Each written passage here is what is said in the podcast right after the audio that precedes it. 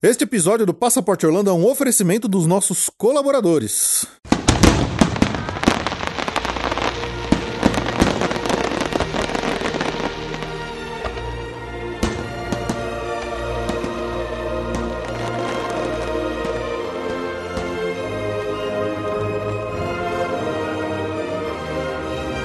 Bem-vindo ao Passaporte Orlando.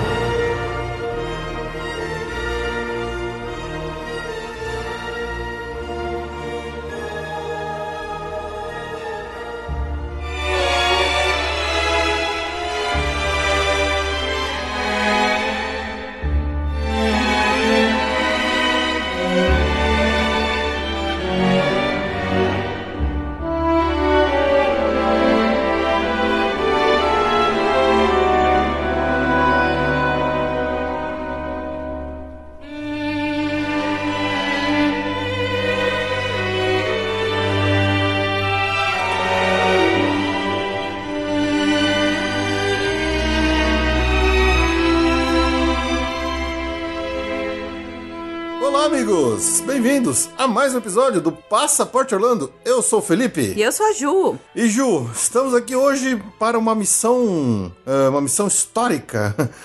Como diriam os Blues Brothers, we're on a mission from God.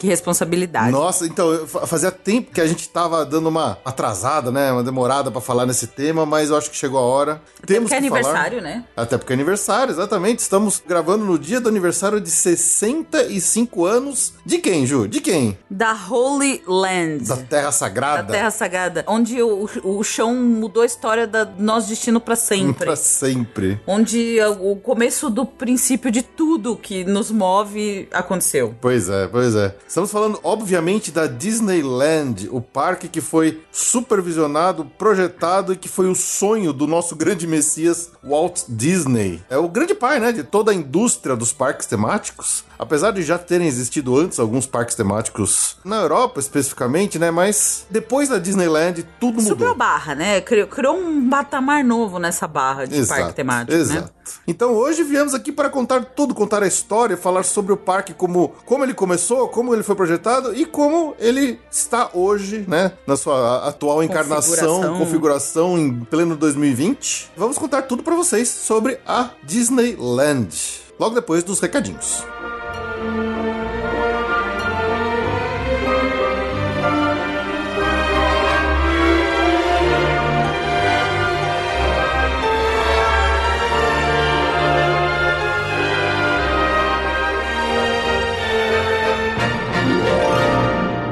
Bom, se você quiser entrar em contato com a gente para mandar a sua crítica, notícia, sugestão, dizer se gostou ou não gostou desse episódio, se quer que a gente fale mais de outros parques, obviamente que a gente só pode falar de parques que a gente já foi, né, Ju? É melhor, né? Faz mais sentido. Faz mais sentido. Não vai ficar tão ridículo.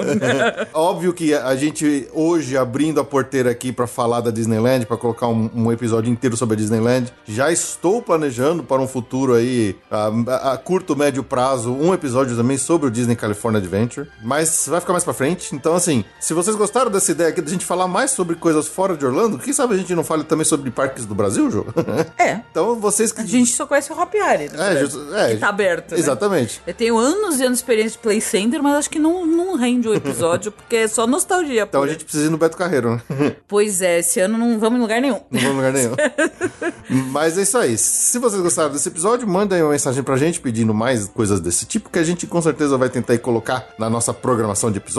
Também para quem gosta do nosso trabalho, para quem acha que a gente faz um conteúdo legal e quiser participar disso de alguma forma, se tornando aí nosso colaborador, assine um dos nossos planos aí do PicPay. Baixe o aplicativo, assine lá alguns planos, tem vários valores diferentes, com recompensas individuais diferentes. E aí, como recompensa coletiva, temos aí episódios extras ao longo do mês aí, então você vai acabar ajudando a gente aí nessa empreitada de manter o podcast firme e forte. Num ano tão difícil, né? Ainda então, mais num ano tão difícil como esse de 2020. Uma força muito, muito bem-vinda, que Exatamente. a gente agradece demais. E a todos que já assinam a gente, a gente fica muitíssimo agradecido. Esperamos que estejam satisfeitos aí com tudo que a gente tem trazido aí de recompensas. Para os assinantes. Também, se você acompanha a gente pela Apple Podcasts, né, dê lá pra gente cinco estrelinhas, deixa um recadinho, a gente vai ficar muito feliz. Sempre ajuda o podcast a seguir firme e forte lá e aparecer mais nas, nas estatísticas da iTunes. Tem as nossas redes sociais, em especial o Instagram, que a gente tem feito várias lives ao longo aí das últimas semanas para ajudar o pessoal a passar nesses tempos aí de quarentena, que já não é mais tão quarentena assim, mas é sempre bom o pessoal ficar mais em casa e a gente tá ajudando isso. Quanto menos a gente sair na rua e se expor melhor. E já estamos de volta ativa com a Mundo, né, João? Pra viagens pra 21, a gente já tá dando uns passos aí. É, a Disney já tá com os ingressos de 21. Na verdade, agora a gente já tem até os ingressos de quem quiser ir em 20, até já tem a venda. Mas eu não, não tô endossando muito, não. Acho que fica pra 2021 mesmo essa retomada de viagem. Mais seguro, né? É mais seguro, mas a gente já tá com os ingressos. É, Disney Universal, passagem já temos, né? Já dá pra fechar até junho, né? Junho de 2021. Vamos lá, vamos, vamos respirar quem tiver afim. É um recado importante: a Universal tá com os ingressos promocionais de dois dias mais dois grátis. É um ingresso que eles tinham lançado no começo do ano, com a confusão toda. Eles esticaram a validade do ingresso, desse ingresso, para utilização até dezembro de 21. E esse ingresso só vai ser vendido até meados de agosto, até dia 13 de agosto. Então, no momento, é o melhor ingresso da Universal possível. Assim, quem tá animado para ir em 21, falou: não, vou, vou com certeza até dezembro de 21 eu vou. É o melhor ingresso para comprar, porque ele é um, num formato antigo ainda, super flexível. Então, fica esse recado aí. Quem tiver animado, se quiser aproveitar aí esse ingresso da Universal, uma boa. Só até 13 de agosto, porque depois só vai ter o Tripark Explorer, que é bem mais caro, e os Park to Park, que só vai valer por um ano, a partir da data de emissão, que é o normal desse ingresso. Então, esse promocional dois dias mais dois grátis, você vai conseguir quatro dias no parque, pagar um preço bom ainda. Bom, né? Assim, tá caro, né? Não tem como negar. Tá, o câmbio tá pesado. Mas assim, se você vai e vai ter que comprar ingresso universal, é a melhor opção que você pode fazer agora. Muito bem, muito bem. E mais uma vez lembrar, né? Faz tempo que a gente não fala deles aqui, porque afinal de contas a gente tava, não tava falando muito de, de viagens, mas tem o nosso parceiro, o meu chip para você comprar seu chip aí para usar a internet e telefone nas suas viagens internacionais. Eles ainda estão com alguns preços promocionais aí, com alguns cupons, que acho que vale ainda até o ano que vem. Então, entre lá no nosso site, passaporteorlando.com.br, que vai ter o, link lá do nosso parceiro para você comprar com eles também e dar aquela ajudinha extra aqui pra gente no Passaporte Orlando. Então é isso. Uh, último recadinho, eu fiz várias pesquisas aí sobre o histórico, né? Apesar da gente já ter falado algumas coisas sobre a história da Disneyland em outros episódios, dado umas pinceladas aqui e ali. Para esse aqui eu quis falar um pouquinho mais com detalhes da época da projeto e, e concepção do parque. E eu achei um canal muito legal que é Disneyland History Today, feito por um cara chamado Alex the Historian. Ele é todo em inglês. E, cara, ele tem dois vídeos lá muito legais, com a história muito legal, muito bem detalhada. Então fica aqui a, como recomendação a bibliografia, né? Que eu dei uma chupinhada para fazer esse episódio aqui, especialmente a parte do histórico da Disneyland, beleza? Então vamos lá contar tudo para vocês sobre a Disneyland. Olha, a Disneyland tem que fazer com esse trilha Toda vez que fala Disneyland tem um.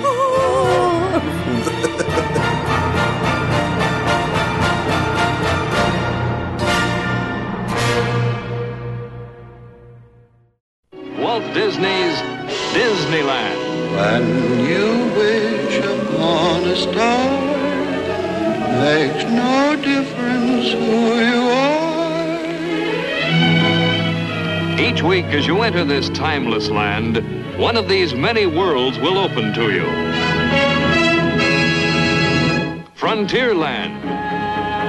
Tall tales and true from the legendary past. Tomorrowland. Promise of things to come. Adventureland. The wonder world of nature's own realm. Fantasyland, the happiest kingdom of them all.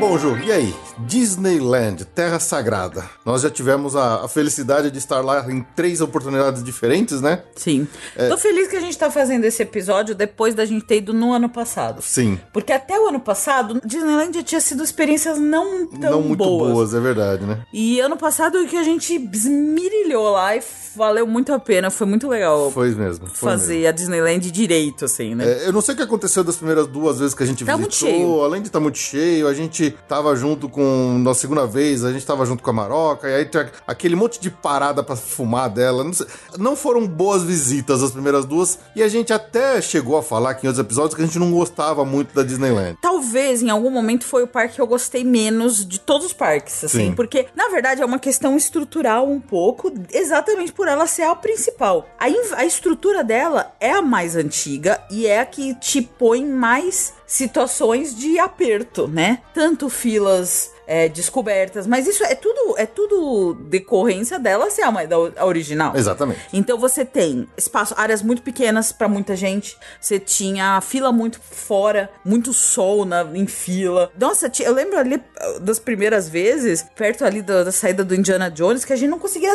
andar. Não, da Adventureland era super apertada. Adventureland, aquela área do da Central, New Orleans, gente, Orleans Square, é. era um absurdo de impossível de andar, tudo era difícil, a fila do Prazo Caribe era uma coisa.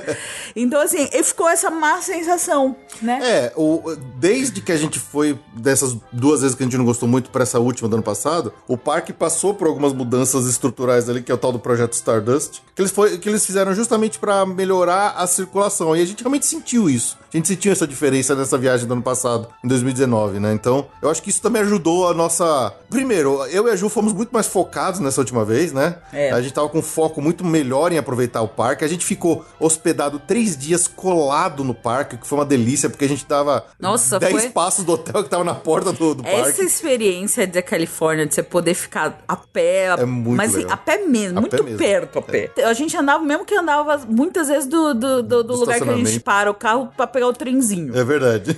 Sim, é isso. E foi- então foi muito legal. E a gente fez três dias seguidos nos dois parques, sendo que a gente fez um parque no, no California Adventure num dia, Disneyland no outro, no terceiro a gente fez um hopper nos dois. Então, assim, a gente realmente esmirilhou pegando o parque abrindo e saindo com ele fechando no final do dia. Então, foi muito gostoso estar lá e curtir a Disneyland direito nessa última vez. E honestamente, eu saí de lá bem apaixonado pelo parque e tenho saudade de voltar lá logo. Sim. Coisa que das outras vezes não aconteceu, infelizmente. Mas dessa vez eu posso dizer que eu sou um entusiasta da Disneyland. Sim. Então, esse episódio aqui a gente tá fazendo justamente nesse momento, que se a gente tivesse feito antes, talvez ele fosse um pouco mais amargo, né?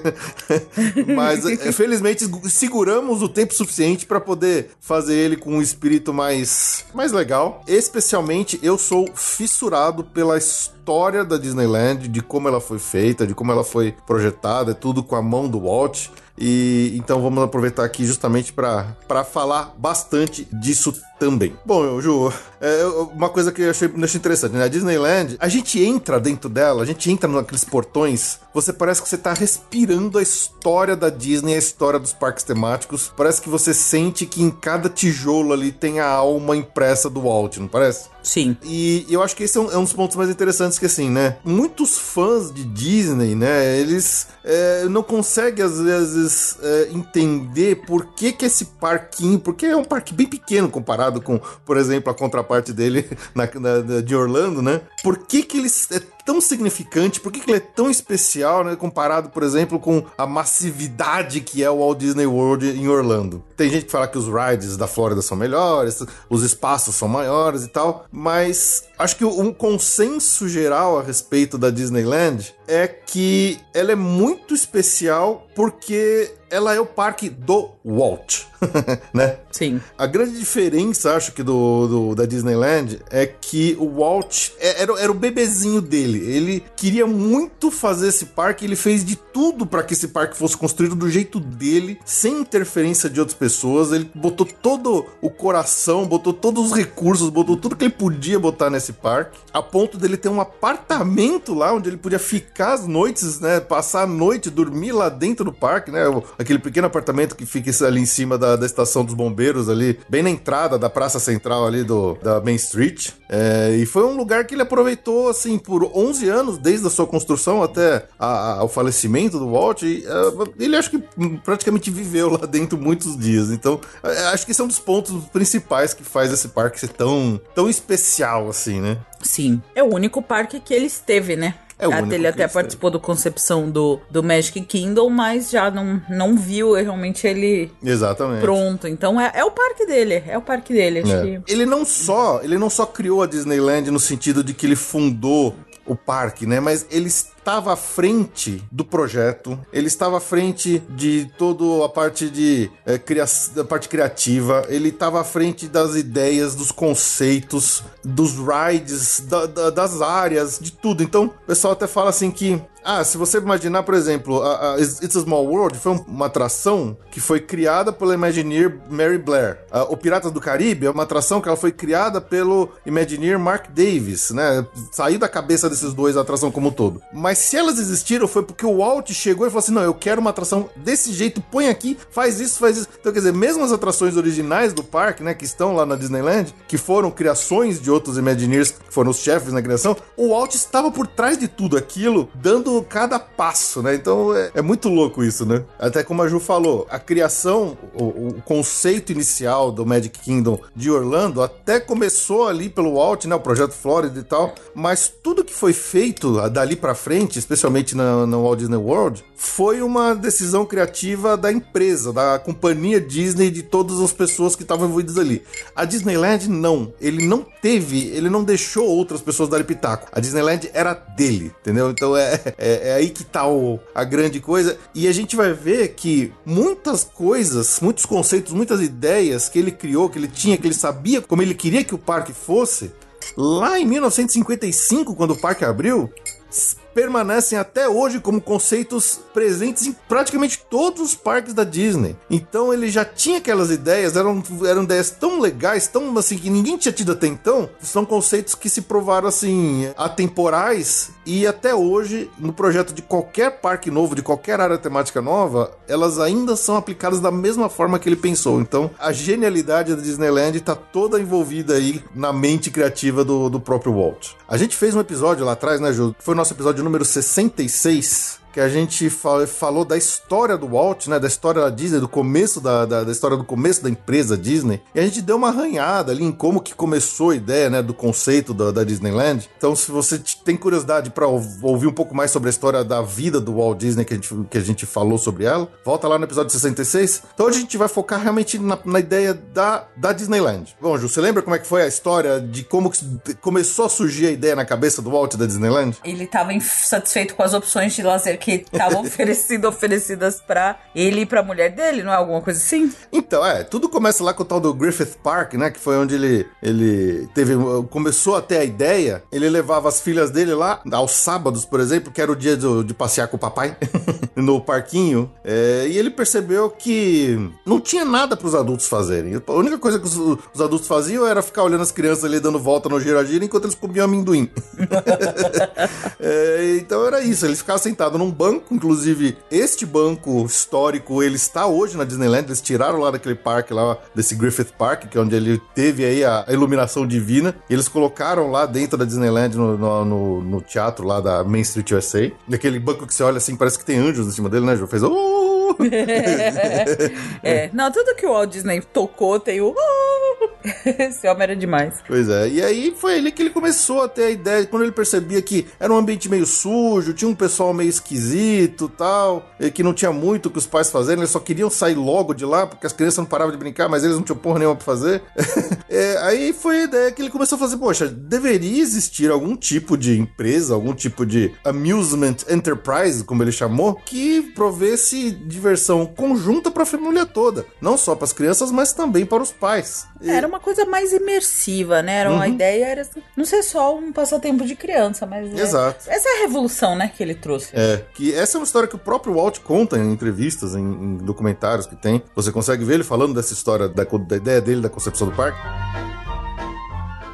Well, it came about when my daughters were very young, and I, Saturday was always uh, Daddy's Day with the two daughters.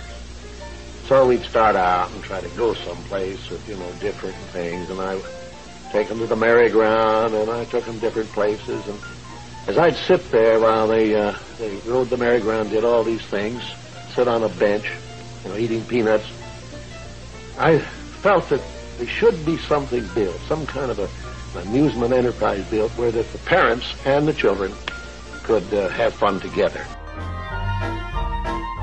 Também tem uma outra história paralela, que seria mais a, uma história mais comercial, digamos assim, né? Menos lúdica que essa famosa história. Quando ele e o Roy fundaram a Walt Disney Company lá em 1923 ainda, quando ainda era conhecida como Disney Brothers Studios, eles começaram a perceber que muita gente, muitos fãs das, das animações que eles faziam, iam até os estúdios pedindo para fazer tour, porque eles achavam que no- quando eles chegassem lá nos estúdios, eh, os visitantes né, iriam conseguir vivenciar a mesma magia que elas presenciavam nas animações da Disney. E aí, obviamente, que os turistas chegavam lá e era um estúdio, era um ambiente né, inóspito, era um ambiente estéreo, não tinha nada para se ver lá. Você não via, era um ambiente de trabalho, era um ambiente de produção. E eles Aliás, tem coisa, poucas coisas menos estimulantes na vida que um estúdio de gravação, né? Então, Menos os sound stages, não, mas os, ah, os backlots. Os backlots são interessantes de ver. Não, mas é, não, não é animado. E na verdade a produção de produção cinematográfica, produção audiovisual, ela é muito maçante. É silêncio, é vai, volta, vai. Não é nada É, emocionante. Não, não Tudo é. que a gente acha que é divertido pra caramba é um saco. Então não tem mesmo essa.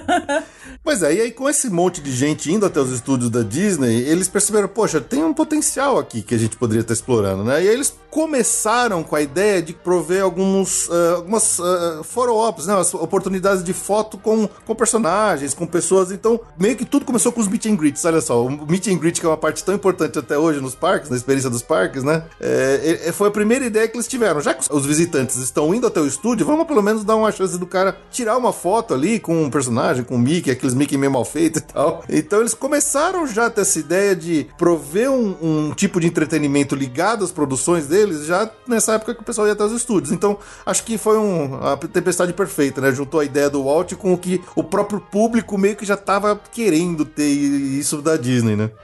Então, por exemplo, essa ideia, né, de eles criarem um cantinho ali nos estúdios para ter um meet and greet com personagens, foi ali mais ou menos nos anos 1950. E aí, obviamente, a ideia, né, de, de criar um, um, um parque, né, um amusement park, né, um parque de diversões, foi ganhando e foi aumentando e foi crescendo junto com a obsessão que o próprio Disney começou a ter em cima da ideia que ele teve lá enquanto ele observava as filhas dele no parque, ele não tinha nada pra fazer, não sei comer amendoim.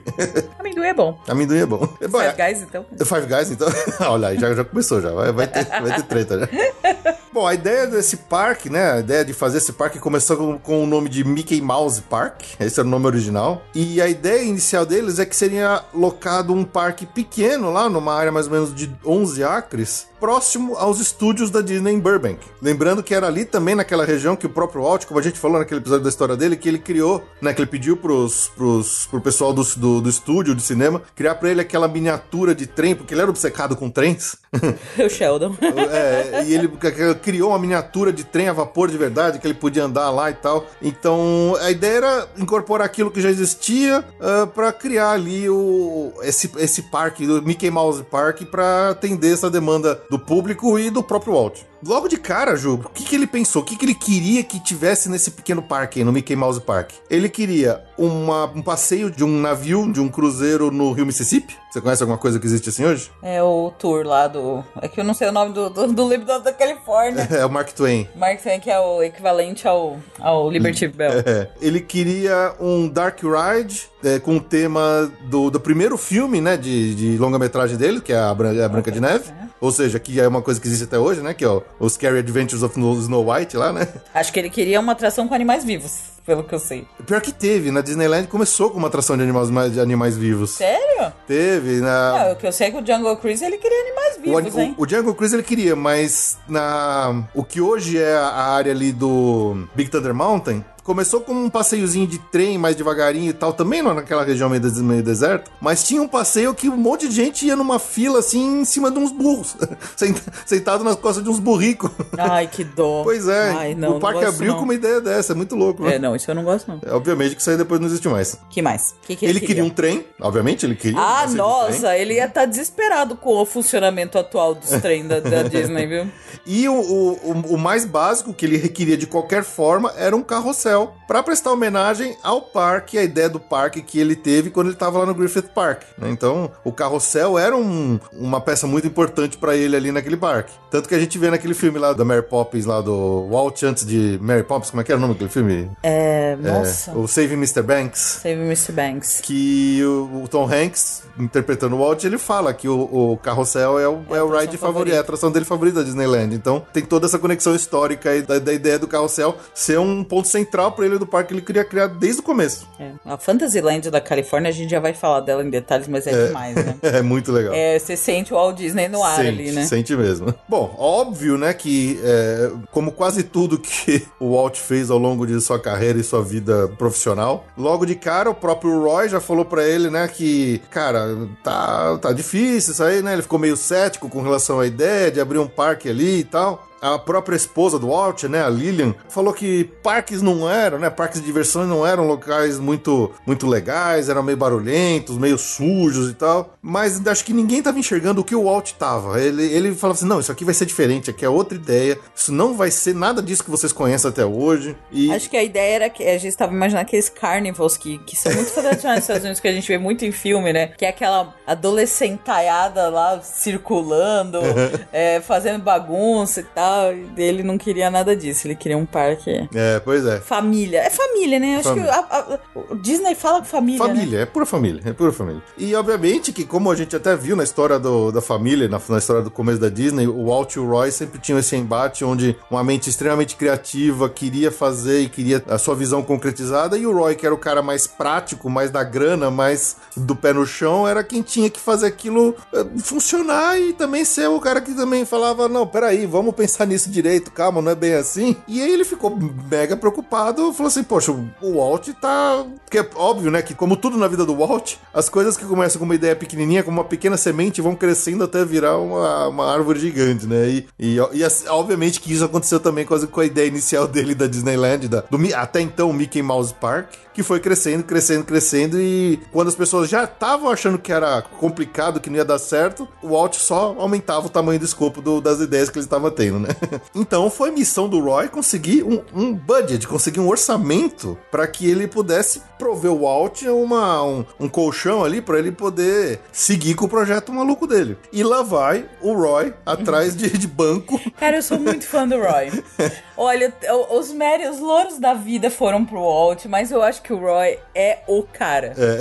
Eu, eu sou muito fã dele. Então lá vai o Roy atrás de funding, né, de, de grana para poder dar suporte pro projeto do Walt. Só que ele falou assim, Walt, é o seguinte, eu não vou conseguir chegar num banco pedindo é, um empréstimo se só com uma descrição em palavras. Eu preciso mostrar uma coisa concreta para eles. Eu preciso pelo menos mostrar uma ideia visual de como é que vai ser esse parque, né? Um- uma, uma renderização, um desenho, um conceito, alguma coisa. Aí o Walt falou assim, tá bom, vai. Aí ele chamou para conversar um dos artistas do estúdio da Walt Disney Studios, né? Que chamado Herb Ryman. Ele chamou o cara num sábado. E aí o Walt chegou para ele e falou assim: "Ah, Herb, cara, legal. O Roy me deu luz verde aqui pra gente correr atrás de, de investimento para começar esse parque. Só que a gente precisa de uma ideia, de um conceito, de uma, uma imagem para mostrar pros bancos. E é você que vai fazer isso pra mim. Aí falou assim, mas pra quando você quer isso? Pra amanhã. Às vezes eu acho que o Walt é mesmo braço curto. Aí o, o próprio Herbie ficou puto com o Walt e falou assim: Cara, você ficou sentado em cima disso a semana inteira e agora você me chama e quer que eu faça isso pra amanhã? Você é louco? Não dá, não dá, esquece, não vai dar.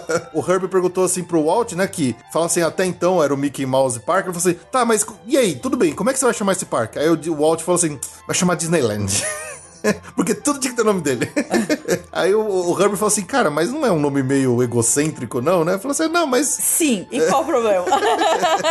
ele até deu risada achando que o Walt tava brincando, mas é quando ele pensou, o próprio Herbie começou a pensar melhor, falou assim, cara, é um bom nome, é um nome que vai chamar a atenção das pessoas, as pessoas vão querer ir na Disneyland muito mais do que no Mickey Mouse Park. E aí ele falou, ah, não, beleza, vamos seguir com esse nome. Não, e abriu pra o que ele nem sabia que ia existir, que é esse multi-país, né? É, Então, Mickey Mouse ia ficar muito restrito. Tá certo. Aí o próprio Herbie conta numa entrevista, né, que ele falando que, que falou assim, cara, mas não dá, não vou conseguir fazer isso assim, é pro dia seguinte, né, é, é sábado agora, tem que fazer o domingo inteiro pro Roy levar isso no, na segunda-feira pro, pros bancos e tal. Falou assim, cara, não dá pra fazer, você vai ter que arranjar outra pessoa pra fazer. Aí o Walt fez aquela cara de, de gato de bota, sabe? o próprio Herbie conta assim que o Walt ficou num cantinho, né, meio cabisbaixo, assim, e aí foi quando o Herbie percebeu que pro Walt o quanto era importante esse projeto para ele pessoalmente, a ponto dele até ver uma o, o olho quase começando a lacrimejar ali do Walt. Falou assim, não, tá bom, vai. Aí o Walt virou para ele e falou assim, Herb, tá bom, e se eu ficar aqui com você pra gente fazer isso junto? aí o Herb falou, tá bom, vamos lá, Walt, vamos lá. e foi aí que nasceu a primeira renderização da Disneyland, e é interessante ver o como ela já era muito, muito similar ao que realmente saiu. E, e o que virou quase que o molde para todas as outras Disney, Disneylands que foram feitas no mundo depois, né? É. O engraçado só é que a posição tava trocada. A Adventureland tava onde hoje fica, por exemplo, a Tomorrowland. Então ele ele tava meio tinham quatro áreas, né, nessa nova, nessa Disneyland. Ela tinha a Fantasyland, a Adventureland, uma Tomorrowland e uma um Old West Town, né? Uma área de, de Velho Seria Oeste. virar Frontierland. Que seria Frontierland, exatamente. E, por exemplo, essa, essa, essa arte conceitual já mostra o castelo no centro do parque, o hub central, né? Onde esse conceito de um hub central que você divide para cada uma dessas das áreas temáticas. Só que a diferença é que o castelo tinha um murado, é uma coisa assim, maior zona. Mas você já consegue ver ali, por exemplo, o riozão lá do, do barco, né? Do passeio de barco do Mark Twain, que tem lá na Disneyland e tal. E o que seria o passeio do Jungle Cruise também já tava ali colocado ali na Adventureland. Então é muito interessante que desde o primeiro conceito o parque já começou a tomar uma forma muito parecida com o que ele foi ser depois. Quer dizer, teve pouca mexida ali, né? Bom, aí o Roy catou esse negócio embaixo do braço e foi pros bancos. Ele chegou lá no Bank of America e ele conseguiu um primeiro, primeira grana para ele começar a desenvolver o projeto ainda. Mas aí o próprio o Roy sugeriu que o Walt criasse uma empresa separada para que não se misturassem os dinheiros ali, né, da- das empresas. E foi aí quando o, o- o Walt criou a, a empresa chamada Ratlaw Enterprises, lá em 1950. E o que que é Ratlaw? Rat de rato? R-E-T-L-A-W. Não sei. É o Walter escrito de trás pra frente. Meu Deus, como ele é egocêntrico. O Walter- Tá, o Roy, o Roy, O Walt- é um saco. O Walt era tudo o nome dele, cara. Ele. o Roy, o Roy é um herói, gente. Vocês, vocês amam o Walt, eu também, mas o Roy é um herói. pois é. Nem todos os heróis usam capa. Nem todos os heróis são capa. E aí, com essa, essa, essa nova empresa criada, era pra onde iam sendo destinados os fundos para o desenvolvimento do projeto. Bom, aí o Walt contratou uma empresa de arquitetura para começar a desenhar realmente e, e fazer o projeto do parque. Foi quando ele tr- trouxe um amigo dele também, um arquiteto chamado Wal- Walton Beckett. E esse Beckett, ele, depois que ele olhou meio que a ideia ali do conceito inicial do, do parque, né? Ele falou assim: Walter, Walt, cara, ninguém vai. Nenhuma empresa de arquitetura vai conseguir fazer isso pra você. É muito diferente de tudo que se faz hoje na arquitetura. É um misto, né, com cenografia, né? É, exatamente. É um misto de construção com cenografia, que é diferente de uma padrão de uma, de uma indústria só de arquitetura. né, Exatamente. de- de- de engenharia. E aí ele falou: "Nin- nin- não existe empresa de arquitetura que tenha experiência pra fazer isso que você tá precisando. Você vai ter que usar seu próprio pessoal do estúdio pra fazer isso, né? E foi aí que o, o, o Walt voltou pra dentro do pessoal do estúdio e começou a trazer o pessoal pra criar as ideias, né, os conceitos, porque artistas de estúdio estão acostumados a construir sets, né, sets de filmagem. Mas ao mesmo tempo eles também fazem sets de filmagem de coisas muito é, é, né? É um material mais leve, são coisas só pra durar um- ali aquela filmagem, depois vai cair, não tem problema que você vai destruir mesmo. Então, ele trouxe pessoas do estúdio e essas pessoas tiveram que começar a se especializar, não só projetar as coisas do pro parque com a cara cenográfica que ele queria, mas também ele precisava atender códigos e normas de edifícios e de arquitetura. Então, o Walt começou nesse ponto, eu acho que é, é- é a fagulha para os Imagineers, né? Então, toda a cultura que a gente hoje conhece, que a gente sabe dos Imagineers, de como são pessoas iluminadas que é, fazem sonhos virar realidade, né, Ju? É. Começou meio que ali, no ponto de que ele percebeu que ele não ia conseguir contratar fora empresas para fazer o que ele precisava na Disneyland, ele precisou voltar para dentro no próprio estúdio para criar esses profissionais ali dentro. E aí surgiu o emprego mais desejado do mundo. Opa, com certeza. então foi nesse momento ali, mais ou menos em 1953, que, né, isso aí já estava ao longo da, do desenvolvimento do projeto, é, que a empresa que começou como a Rat Law Enterprises, né, que foi a empresa criada para o desenvolvimento do projeto da Disneyland, foi transformada na WED, W-E-D, a WED Enterprises. E o que, que significa WED? Walter Elias Disney. Muito bem, exatamente. Ele só É sempre around him. É sempre em volta dele.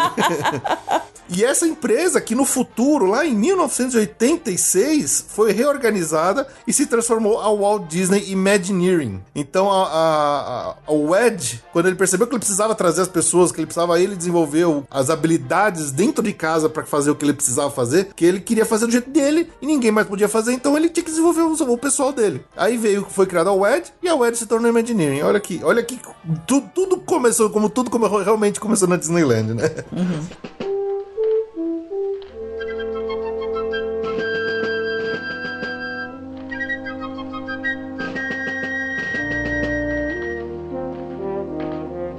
This is not Santa's workshop. It's just one section of a creative world where new attractions for Disneyland are conceived. Now, a great deal of time, sweat, and a few tears were expended on all this, but there's a lot of satisfaction in developing ideas into realities which become a part of Disneyland. Now, we've just finished the first year of our second decade. It was a big year for the opening of many new attractions. Since they were opened, 7 million people have enjoyed them. So we'd like for you to see and enjoy them too. Pô, e aí voltamos pro Roy, né, Joe? O Roy, o cara que tinha que conseguir a grana, porque o escopo do negócio começou a ficar muito maior, começou a ficar bizarro e tal, começou a ficar mais caro, o Walt precisava de mais dinheiro, a grana do Bank of America que ele tinha conseguido já não tava mais dando conta do recado, e aí que ele foi, começou a ir atrás de TVs, de, de networks, né, de emissoras de TV para tentar conseguir alguma, algum outro dinheiro, algum outro fundo para poder continuar bancando a ideia da, da Disneyland. Nesse meio tempo, o Walt fez daquelas que ele fez, que ele já fez várias vezes ao longo da vida dele, que a gente falou na história dele lá, que ele pegou dinheiro emprestado, por exemplo, do seguro de vida que ele tinha. Ele vendeu a casa de veraneio que eles tinham em Palm Springs. Tudo isso sem a Lilian saber. Depois que a Lilian descobriu, obviamente que ela ficou puta da vida com ele, que, os, que o Walt tava tirando dinheiro do próprio família, do própria casa, do própria estrutura e do futuro que eles precisavam ter na, na família. E porque o Walt queria de qualquer jeito fazer esse, esse, esse- essa ideia dele da Disneyland dar certo, que era o, o, o bebezinho dele. O próprio Walt falou assim: ele tentou consolar a Lilian, né, dizendo que ah, assim que o parque abrisse e todo mundo visse o quanto era um ambiente diferente, que as pessoas iriam sair correndo pra comprar todas as mercadorias com os nomes dele. Você vê que o cara tinha ideia de Nossa, futuro. o né? cara é visionário. É visionário. Ninguém tem. É, realmente essas pessoas são inspiradas, né? Porque não é possível. É muito visionário. É muito visionário. Todo esse, conceito do parque crescendo cada vez mais e mais, aquele terreno que eles pretendiam usar lá de 11 acres perto de Burbank, não dava mais dando conta do recado. Eles já precisavam de mais áreas, precisavam de no mínimo ali uns 16 acres. E nesse meio tempo, a própria prefeitura de Burbank foi contra o projeto. Que eles achavam que o, o parque traria uma. É, é aquilo que a Ju falou. Ele traria aquele público meio de carnival, né? De Adolescente barulhento. adolescente barulhento. Gangues. É. Ah. Os caras, os caras da, da prefeitura falavam assim: a gente não quer essa atmosfera de circo aqui. Gente, a gente não quer barulho de, de, de gira-gira rangendo o dia inteiro. Sabe? Puta ideia Não, e idiota. desculpa, Burbank é no centro ali de Los Angeles, é de produção que não é nada legal. Então, assim, eles erra- erraram muito. Erraram muito. Hoje, Burbank, você tem que tomar cuidado pra andar em Burbank. Pois então, é. Tem lá. Então, assim, má ideia, má ideia. E aí, por causa disso, então, eles precisaram começar a procurar um outro lugar pra instalar esse parque, né? Aí o Walt contratou um cara chamado Harrison Buzz Price. Achei que era Buzz Lightyear. Ou, será que tem alguma coisa a ver? Será que tem uma homenagem aí? Não sei. Bom, sei Acho lá. que não, porque Pixar não era. Não era, né? e, bom, e aí esse cara, a, a mando do Walt, saiu por ali procurando terras que pudessem ser compradas que atendessem ali a demanda do Walt. Que não podia ser perto de praia, ela tinha que ter no mínimo 100 acres de, de espaço ali para ele poder eh, comprar. Tinha que ser de alguma forma perto de alguma estrutura de estrada e tudo mais. E depois de rodar muito, esse cara achou uma pequena fazenda de laranjas e castanhas na área rural da cidade de Anaheim, Califórnia. Devia chamar Orange County, né? É, pois é, exatamente. Que é como uh, tudo nos Estados Unidos, metade dos terrenos Estados Unidos chama Orange County. E ele achou realmente ali uma pérola, porque na época não tinha nada. Era só fazenda. Se você olha hoje, É su- surreal. Se você olha a foto da época que eles filmaram lá, que eles estavam fazendo a, a inspeção no terreno com o que é hoje, é surreal o que essa área virou, porque era só fazenda, era só mato. E, o interessante é que ele achou uma área maior do que eles estavam precisando, né? É uma área de 200 acres no total ali. Mal sabia eles que era pouco. É, Era pouco, né? Era perto de uma estrada que estava sendo construída, ou seja, Ia chegar logo, né? Exatamente. Era um terreno relativamente barato, tava pertinho ali de uma freeway que estava sendo construída, ou seja, que aí ia ter uma ligação direta com a parte de Los Angeles. Era uma estrada de ligação entre Los Angeles e San Diego, ou seja, teria um fluxo grande de pessoas passando ali. Então foi assim, foi um terreno perfeito que ele achou, barato, não sei o que, o Walt foi lá e pum, comprou. Comprou todos os 200 acres, não só os 100 que ele imaginou. É, ainda bem, né? Ai, nossa, gra graças a isso temos o California Adventure. Exatamente. Senão não teria. Exatamente. Mas com essa compra do terreno, a grana começou a acabar. Não só a grana que o Walt tirou do próprio bolso, né? Como ele tirou da própria, da, da- até da Lila e tudo mais. A, a grana que eles tinham do Bank of America meio que também secou. Ou seja, mais dinheiro é uma missão pra quem, Ju? Roy, nosso herói. Nosso herói, nosso herói. Nosso herói. Roy ou Disney. E aí que realmente começou a correr atrás das emissoras de TV e ele só tomou portada na cara. Ninguém queria bancar isso porque todo mundo achava que era uma loucura inacreditável o que o Walt estava fazendo. Que não ia dar certo, não sei o quê. A gente já viu tantas vezes isso na história, né? É. De, tantas, co- de tantas coisas que deram um sucesso absurdo que foram.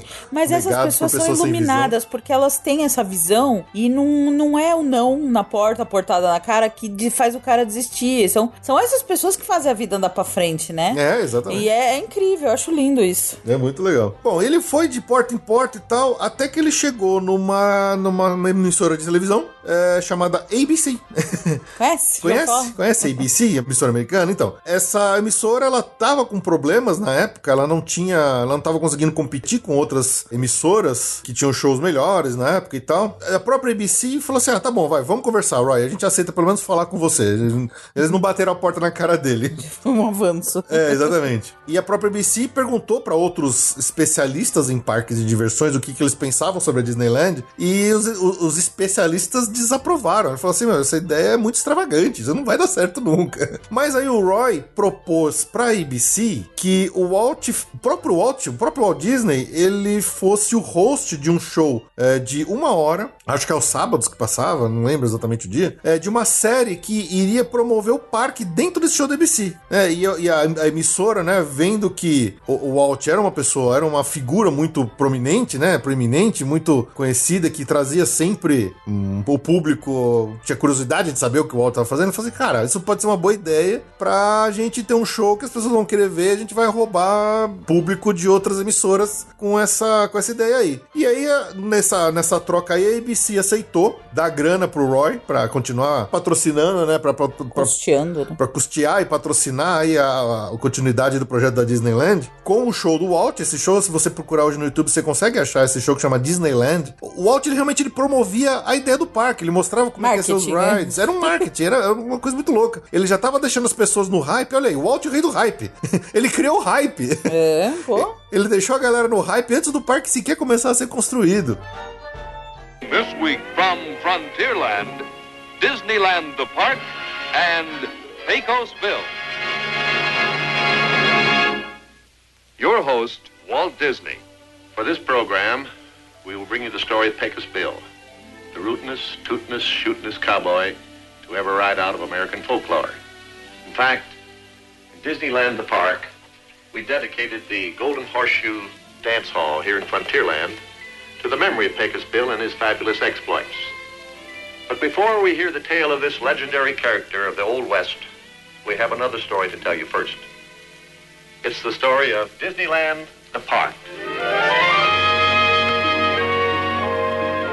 E a própria ABC acabou ficando com 35% de, de propriedade do, do parque. A gente sabe, né, que no futuro a Disney comprou a ABC. Hoje a ABC faz parte do grupo da Disney. Então, olha aí, mais coisas que começaram lá atrás e que no futuro deu mais resultado do que você imaginava, né? É. Mas aí, Ju, você sabe esse último, esse último negócio aí com a ABC, que trouxe o dinheiro final que eles precisavam pra terminar o parque? Você sabe em que ano que foi isso? Hum, Isso aí- 58. Isso aí foi em julho de 54. 4, errei. Você tava valendo alguma coisa. Não, não tava. Ah, que pena. Ou seja, a gente, um tá boné. falando, a gente tá falando de exatamente um ano antes do parque abrir e ele nem tinha começado a construir ainda. Vixe. Olha que loucura, né? Põe os peão pra trabalhar. Pois é.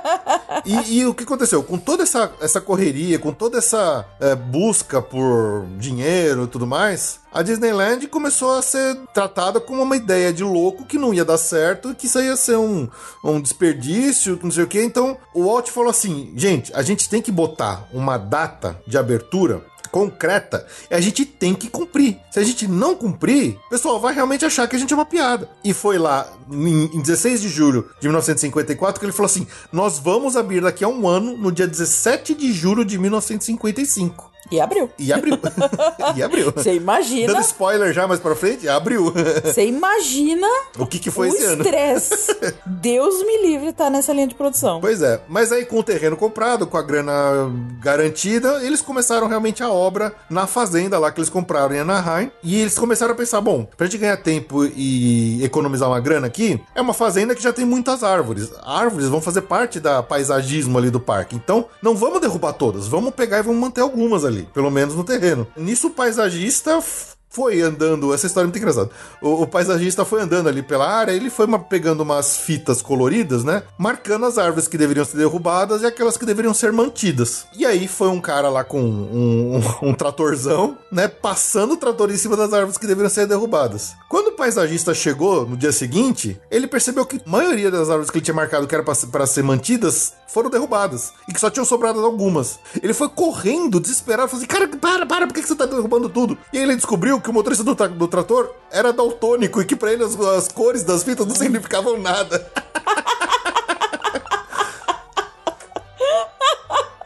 Ai, meu Deus. É, muito louco, né? Isso é verdade, não é possível. É história essa. Ah, não é possível, Isso tá nos gente. livros de história aí. Que sensacional. Bom, aí no dia 21 de julho de 54, começou realmente a parte da movimentação de terra ali na, na área da, da fazenda, ali na área que seria Disneyland. Pra a obra apertada do jeito que ia ser, eles contrataram até um, um antigo almirante da marinha, que era um cara chamado Joe Fowler, pra ser é, um dos, dos, dos mestres de obra ali, porque falou assim, como a marinha estava acostumada com prazos apertados e ia fazer obras absurdas em tempos pequenos, o cara precisou contar com a ajuda do, do oficial da marinha ali pra ajudar a obra da, da Disneyland. Afinal de contas, eles só tinham 257 dias de trabalho pra completar a obra inteira da, da Disneyland. Lembra que a gente falou no- que no conceito original a Adventureland tava ali no canto, digamos, eh, de- inferior direito, diferente do que ela realmente tá ho- hoje em dia, que é no canto inferior esquerdo, né, com relação ao parque? É, porque no começo da construção, o artista de, de paisagismo descobriu uma linha ali de eucaliptos maduros Que o daltônico não, não, não derrubou? é, que o daltônico derrubou e que tinha sido plantado pelos, pelos fazendeiros, que era na verdade um grande quebra-vento para justamente é, desviar os ventos da, de Santa Ana ali, que eram ventos muito fortes. Ele falou, gente, se a gente vai construir uma área tropical, que a Adventureland é para ser uma área tropical, né? É, lembrando que a gente tá falando de Califórnia. A Califórnia é uma área desértica, na verdade.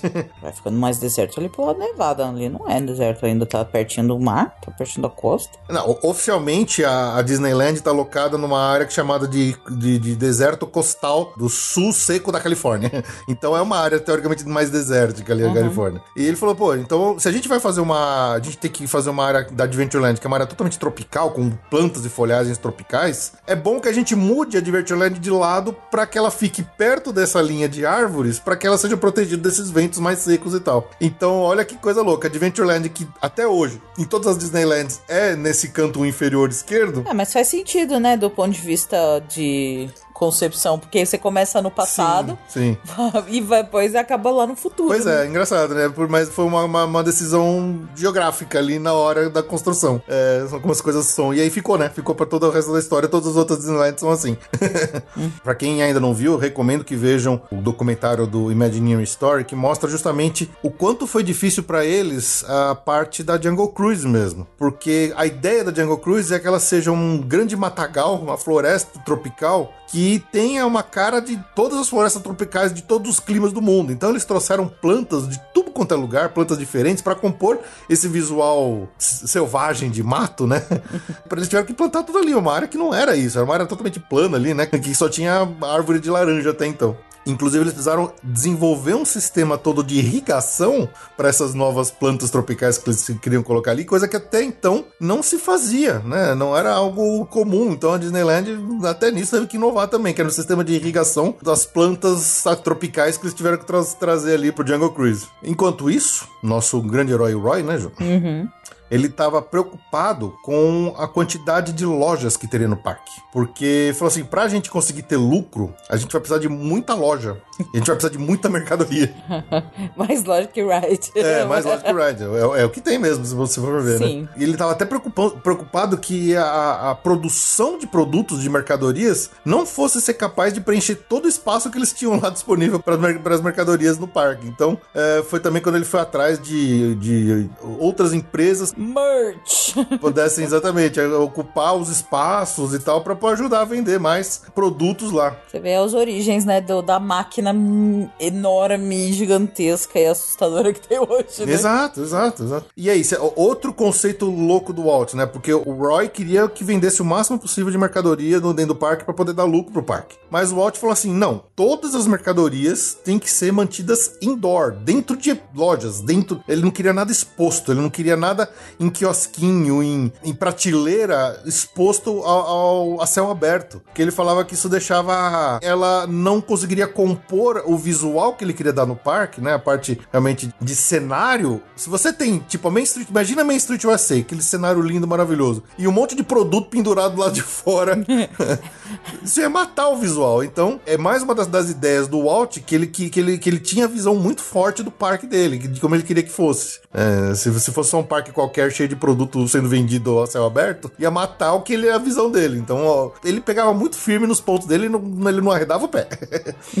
É, hoje tem quiosque, né? Isso aí. Acho que alguém lá do merch department resolveu o problema. Não, que- hoje tem muito quiosque, né? Você vê muito produto à venda exposto na, no, né? Nossa, no Epcot tem um monte de quiosque com orelhinha, com coisinha que você passa. Ah, sim, você, é verdade. Você hoje enxerga vários, que me veio a cabeça no, mais no Epcot, mas eu acho que tem no. Não lembro no Magic Kingdom agora, assim, de supetão, mas eu lembro. Mas são no- em áreas de passagem que não tem tanto Naquela- tematização, né? Ah, naquela ida quando você vai pro The Land ou quando você vai. Tem um quiosque no meio cheio de orelhinha. Sim, é, mas- No Animal Kingdom eu lembro de vários também. Eu acho que eles pelo menos tentam manter isso afastado de áreas tematizadas. Né? Não, e também depois que, que o Walt Disney faleceu, você cria, você, você avalia, né? Uhum. Você não deixa de ser um parque elegante porque tem isso. É que você tem produtos bonitos e tal. Acho que tá tudo dentro do conceito, mas flexibilizou de alguma forma isso aí, né? Pois é. Bom, e com essa história de produtos para serem vendidos, né? O, o Roy foi atrás de mais patrocinadores para trazer produtos mais para dentro do parque. Eles não estavam conseguindo ninguém. Até que a Swift, produto de carne mesmo, que acho que é a mesma que existe até hoje, foi a primeira a, a operar uma das lojas da Main Street USA. E aí, depois que ela entrou, abriu a porteira e mais de outras 40 empresas assinaram para ser patrocinadoras do parque. Outra pessoa que também falou que o Walt estava completamente maluco foi um apresentador de TV, amigo do Walt, que era um tal de Linklater, que ele chamou o cara para fazer um preview, para ver como é que estavam as obras do parque, ainda durante a construção. E o próprio Linklater falou para ele assim: Cara, eu dirigi quilômetros e quilômetros no meio de estrada de terra, no meio de um monte de árvore, de fazenda. A gente tá longe pra caramba de onde as pessoas vivem e trabalham e fazem tudo. E você acha que isso aqui vai dar certo? Então, quer dizer, chamou o cara lá pra mostrar o negócio e o cara achou que não ia funcionar mesmo assim. Impressionante. Só por curiosidade, nos primeiros prédios que ficou, o primeiro prédio que ficou pronto na obra foi a Main Street Opera House, lá no Town Square, porque ela foi usada como, uma marcenaria para o trabalho que ia ser feito em todo, ah, em todo o parque. E o segundo foi a Casa de Bombeiros, onde tem o apartamento do Walt, porque ele já queria ficar lá durante a obra. Então, o cara começou a morar no parque enquanto as obras estavam acontecendo para supervisionar tudo de perto, Ju. Maluco, hein? É, e nem com isso ele, ele evitava de ficar fazendo a- o, o- o trajeto de, de carro de Los Angeles até lá e ficar perdendo tempo na, na comuta, né? Los Angeles é fogo. Los Angeles é fogo. Outra coisa que foi uma assistência também do Walt durante o projeto de desenvolvimento do parque era que, além da beleza da arquitetura e dos cenários todos, é que o parque tivesse movimento, né? Não, não podia ser uma coisa que parecesse muito estática. E para ter movimento, você precisa de o quê? De veículos, né? Você precisa de coisas andando. É nessas que ele contratou um cara chamado Bob Kerr, que até hoje é um dos mais famosos Imagineers da Disney, tá vivo até hoje, inclusive ele aparece bastante lá no Imagineering Story. Ele trouxe esse cara da, da escola de, de automóveis. O cara era um, era um engenheiro de auto, automobilístico. E ele nunca tinha feito nada de parque antes, ele sabia desenhar carros, automóveis. Aí ele falou assim: cara, você vai projetar para mim uma frota de veículos Rus que vai ser os meus carros futurísticos lá na atração da Utopia. e o cara fez o um negócio, ele curtiu tanto de fazer isso que ele começou a florescer como Imagineer e ele começou a adaptar em todos os outros veículos das atrações iniciais do parque, seja o, o barquinho que voa lá na atração do Peter Pan, seja o próprio Mark Twain, que é o barco a vapor, uh, até mesmo nos carrinhos lá do Mr. Toad. Então o cara chegou, ele veio de uma indústria automobilística para se tornar um Imagineer. Então é, é o bem. Se bem, deu bem. bem. Bem mais legal. É, com certeza, também acho. Esse é o Walt construindo aqueles que seriam no futuro seus Imagineers, né? Tá vendo? E outro ponto importante também, que foi uma coisa que foi criada com o projeto do Disneyland e até hoje a gente vê isso em todos os parques, que é o terreno, né? Lembra do Play Center, Ju? Play Center... Ai, Play Center. Quem que tem o Play Center? Play Center era, era uma grande plano, né? Sim. Ou seja, do Play Center você vê a marginal, da marginal você vê o Play Center, de uma área você vê a outra área, porque você é um terreno plano, tudo é plano. E nisso que eles começaram a perceber, não, peraí, a gente não pode fazer, apesar das terras ali originais da fazenda serem tudo uma grande planície, fala assim, não, vamos criar, vamos... como eles começaram a movimentar a terra para cavar o leito do rio, para cavar não sei o que, eles foram mexendo na terra e eles foram criando taludes, áreas mais altas, áreas mais baixas, justamente porque eles falam assim, meu, a gente não quer que as pessoas vejam o de dentro para fora e de fora, de fora para dentro, e também a gente quer um certo isolamento entre áreas. E se você lembrar, né, não só as atrações criam essas barreiras, mas realmente montes de terra, né? Do lado de fora para dentro, hoje já é um pouco diferente, mas a, a próprio o trilho do trem ele fica num elevado, ele fica num talude, né, que protege para dentro do parque. É, então foi uma coisa, é um outro conceito que o Walt teve a ideia lá de cara na Disneyland, que isso depois foi arrastado para praticamente todos os outros parques da Disney no mundo, que é trabalhar no terreno para criar desníveis para que esses desníveis Criem isolamentos. criem isolamentos e barreiras visuais. Facilite a, tematização, né? Exatamente. E os caras falaram que eles, eles movimentaram tanta terra, eles tiveram que cavar tanto buraco pro riozinho do Jungle Cruise pro rio do Mark Twain, que eles começaram a. Ele, ele começou a ficar caro para você mover por caminhões essa terra para fora do parque. E eles começaram a empilhar tudo num morro, que depois eles até deram um nome para esse morro lá. é muito louco. Deve estar tudo embaixo do Matterhorn. ou Eu acho embaixo- que tá, porque Ou embaixo do, do Cars Land lá dos.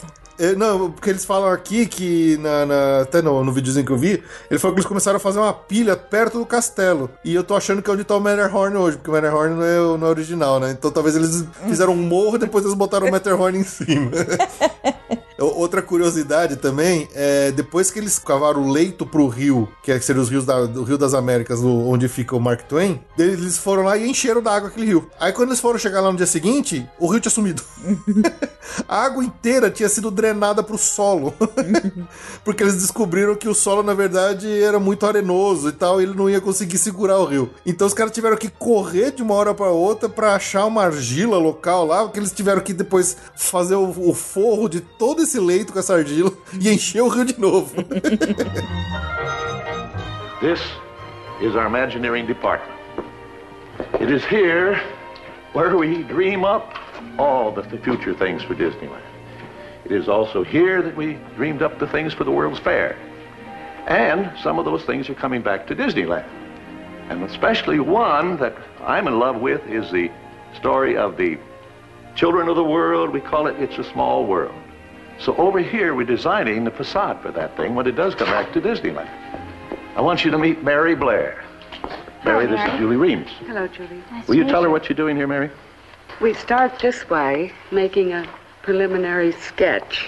Then we make a model to scale, and that's what we're doing This here. is a half-scale model, isn't it, Mary? Uh, one it's a half, half inch. I mean, half inch. One Yes. Mm-hmm. half inch represents a foot. So actually, the, the, when the thing is really built at Disneyland, those towers will be 60, 70 feet high. Have you seen enough? You want to see some more? We got a lot of stuff. Oh, let's see some more. I think we better get out of here. I think we're being watched oh, anyway. Good idea. You know, it seems like only yesterday that Disneyland was just an idea and some plans on paper.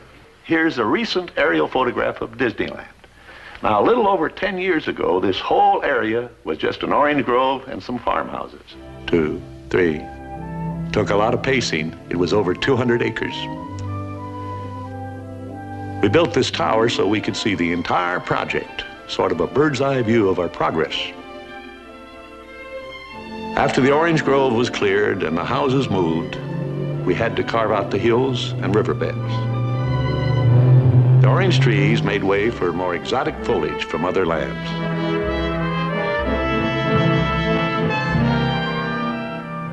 The Jungle Ride was one of Disneyland's original projects, and here we are now taking the exploratory cruise.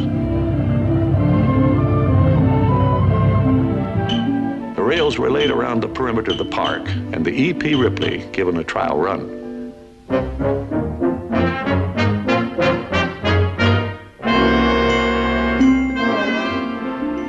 The tracks paralleled the Frontierland River, and we had a fine view of the Mark Twain on her shakedown cruise. Sleeping Beauty's castle and Fantasyland, of course, were part of the original construction, as was Main Street. Lembra que a gente falou que eles tinham comprado 200 acres ali, né, na área toda de Anaheim? Sim. Durante toda a construção, óbvio que, pra, pra variar, o orçamento começou a estourar de não, novo. o orçamento do Disney estourou, não é possível. Não, não, isso nunca Isso aconteceu nunca antes. né? aconteceu antes. Começou a estourar de novo, e aí uma das soluções que eles tiveram para arranjar mais dinheiro foi vender uma parte desse terreno. É, eles iam vender mais, só que o Walt falou assim: não, vamos vender só 40 acres aqui. Que lembra, Ju, da Catella Avenue? Sim, A como Catella não? A Avenue, a, a aveni- essa Catella Avenue era dentro do terreno do Walt. Então da Catella pra fora foi tudo que ele vendeu. Onde o bar hoje é toda hotelaria, né? Toda cheia de hotelaria. E não é deles o que lá, inclusive, eles devem. deve- essa foi uma má decisão na época. Pois é. Porque eles têm hotéis não Disney muito próximos que lucram muito. E lá só coube três hotéis Disney, né? Pois é, pois é. E aí, olha só, dos 200 acres, eles venderam 40, a Disneyland ocupa 60 e ainda sobrou 100 acres, que era tudo pra estacionamento.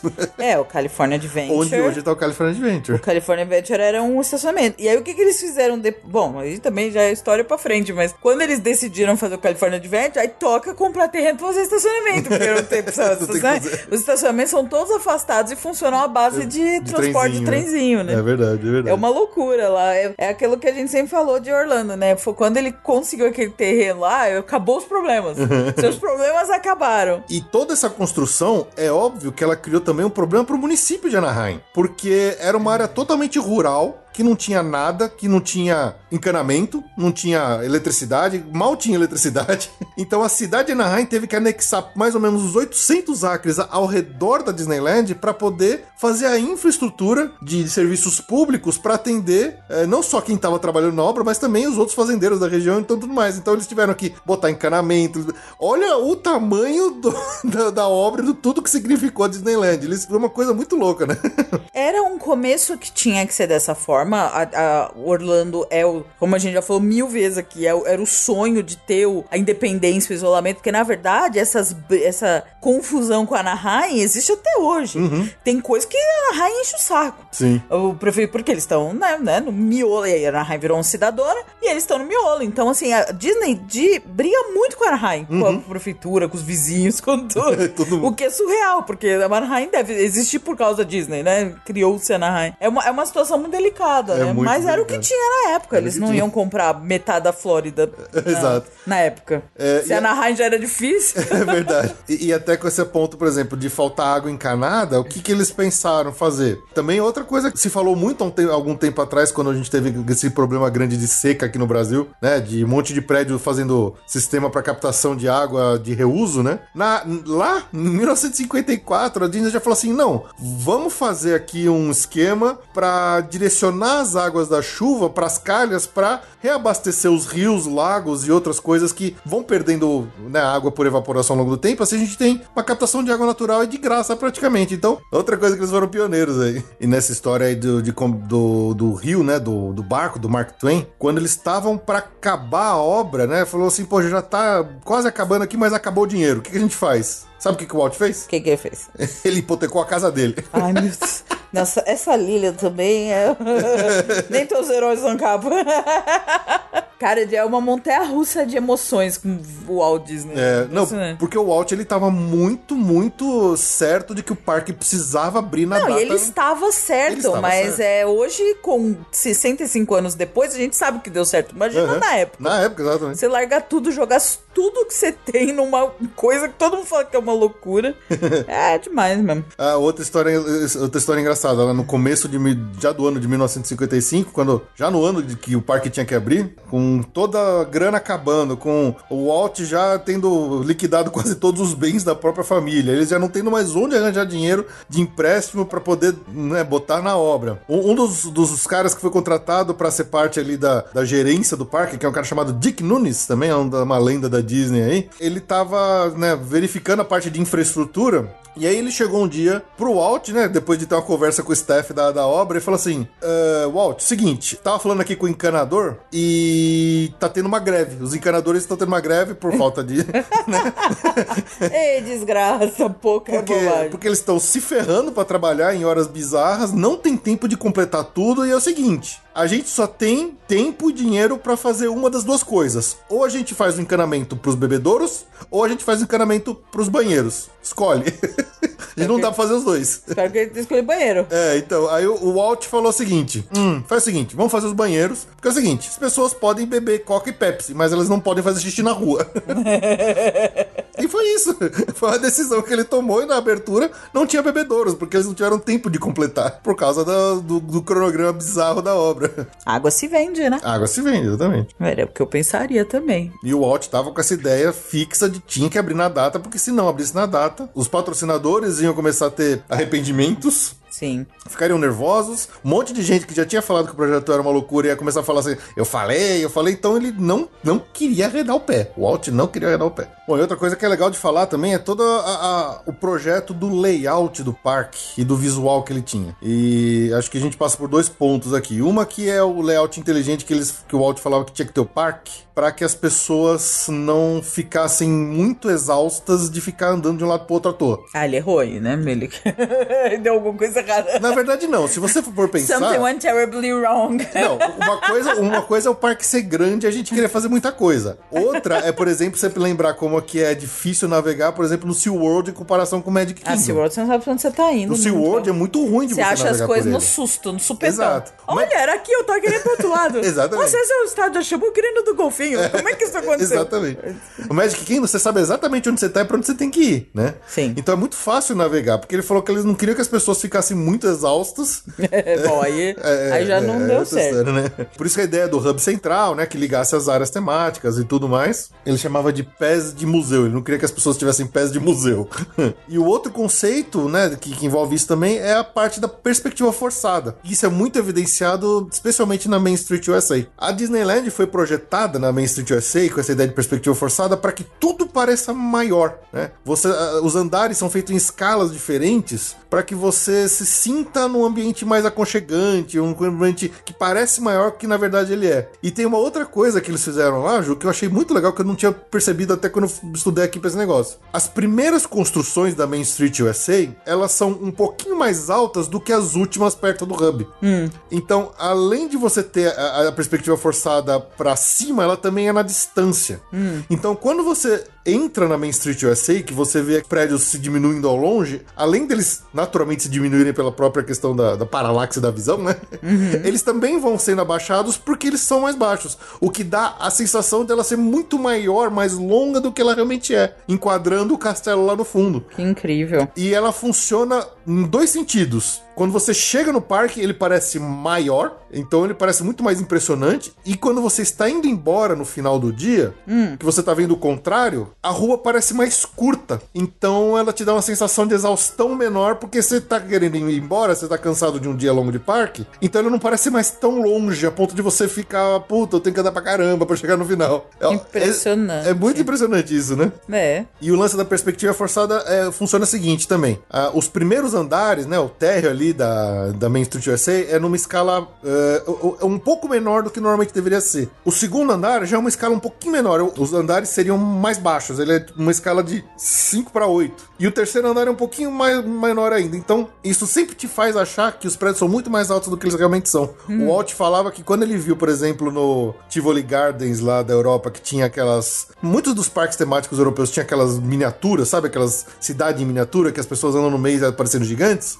As pessoas se sentiam aconchegantes ali naquele negócio. É, Dá um, senti um sentido de ser é, bonitinho, de ser um negócio gostosinho de você estar ali. E aí, quando você tá na Disneyland, quando você tá na Main Street USA, que não só o castelo, mas a própria rua tem essa, essa, essa ideia de escala ser menor, ela torna tudo um ambiente meio fantasioso, né? Você parece que tá num mundo de fantasia. Ou até o trem da, da linha do, do Walt Disney World Railroad, ele também é em escala, ele é menor, ele é mais ou menos 75% do que seria uma locomotiva real. Porque se ela fosse num tamanho muito grande, primeiro, ela ocupar um espaço enorme e ela ia ficar esquisita, ficar um negócio muito real ali. Se ela fosse muito menor do que isso, ela também Parece ia, ser brinquedo. ia parecer brinquedo. Agora, é- eles escolheram exatamente a escala que ela, ela é reconfortante, que ela é aconchegante, né? Então toda essa ideia de perspectiva forçada é pra te deixar muito mais aconchegado àquele ambiente do parque, né? Pra você E funciona, né? E funciona. Porque é o sentimento que a gente tem quando a gente entra, É. quando a gente entra lá. É, saudade. É, né? Oh. Ah, e conforme ia aproximando o dia, da abertura da Disneyland, o Walt, ele. ele- não tava facilitando também pros, pros operários dele ali. ele era tão minucioso que ele chegava assim: não, tá vendo aquela árvore ali? Eu quero que ela ande 5 metros pra cá. Fala assim, mas cara, tá aqui não, eu quero ela 5 metros pra cá. Toca o cara ir lá com a escavadeira, pegar, arrancar a árvore do chão e colocar ela 5 metros pro lado. É, falou que tinha um gazebo quando abriu, um gazebo quando, quando abriu a Disneyland, bem ali na Praça Central, que tem até um vídeo engraçado da obra que ele foi movido tantas vezes de lugar a pedido do Walt que ele não se decidia onde que ele queria ficar. Ele botava no lugar e falava assim: não, aí não tá legal, aí tá bloqueando a vista do castelo. Não, aí não tá legal, muda pra cá. Eles foram mudando, mudando, mudando, mudando, até que chegou uma hora que falou: não, tira daqui, não, não vai ficar em lugar nenhum. Quebra essa, É, quebra exatamente. essa coisa aí. O Walt, ele não tava ajudando, entendeu? Ele, ele era tão minucioso nas coisas que ele não queria, né? Ele não queria ajudar o negócio, a, a obra andar firme. Fácil! Deve ter sido fácil!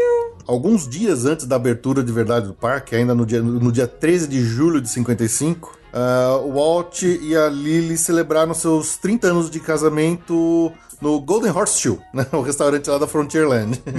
E ele levou alguns convidados e tudo mais. Até para fazerem um passeio ali no, no barco, no, no barco do, do Mark Twain. E à noite, enquanto a Lilian tava co- cortando o bolo de aniversário, né? Os amigos ali deles é, esperavam que o Walt fizesse um, um discurso é, em cima da cadeira, né? Pro pessoal ali a respeito do, do- não só do, do aniversário dele, mas também do parque que eles estavam construindo que tava quase na beira de abrir ali. Dizem que a filha dele, a Sharon, a filha do Walt, quando viu que o, o- ele, ele ia começar a fazer o discurso ali, que ele olhou pra cara daquelas pessoas todas felizes e alegres no parque que ele tinha conseguido finalmente construir, né? Meio que realizando o sonho dele. Ela disse que ela finalmente viu uma, uma, uma lágrima escorrendo do olho do Walt, porque parecia que ele tava finalmente visualizando, né? Depois de tanto sofrimento, ele finalizando a alegria das pessoas em estarem compartilhando aquele ambiente que ele sonhou. Então ele falou que foi um momento muito bonito que a filha da a filha do Walt presenciou ele tendo um momento de alegria, de, de emoção ali.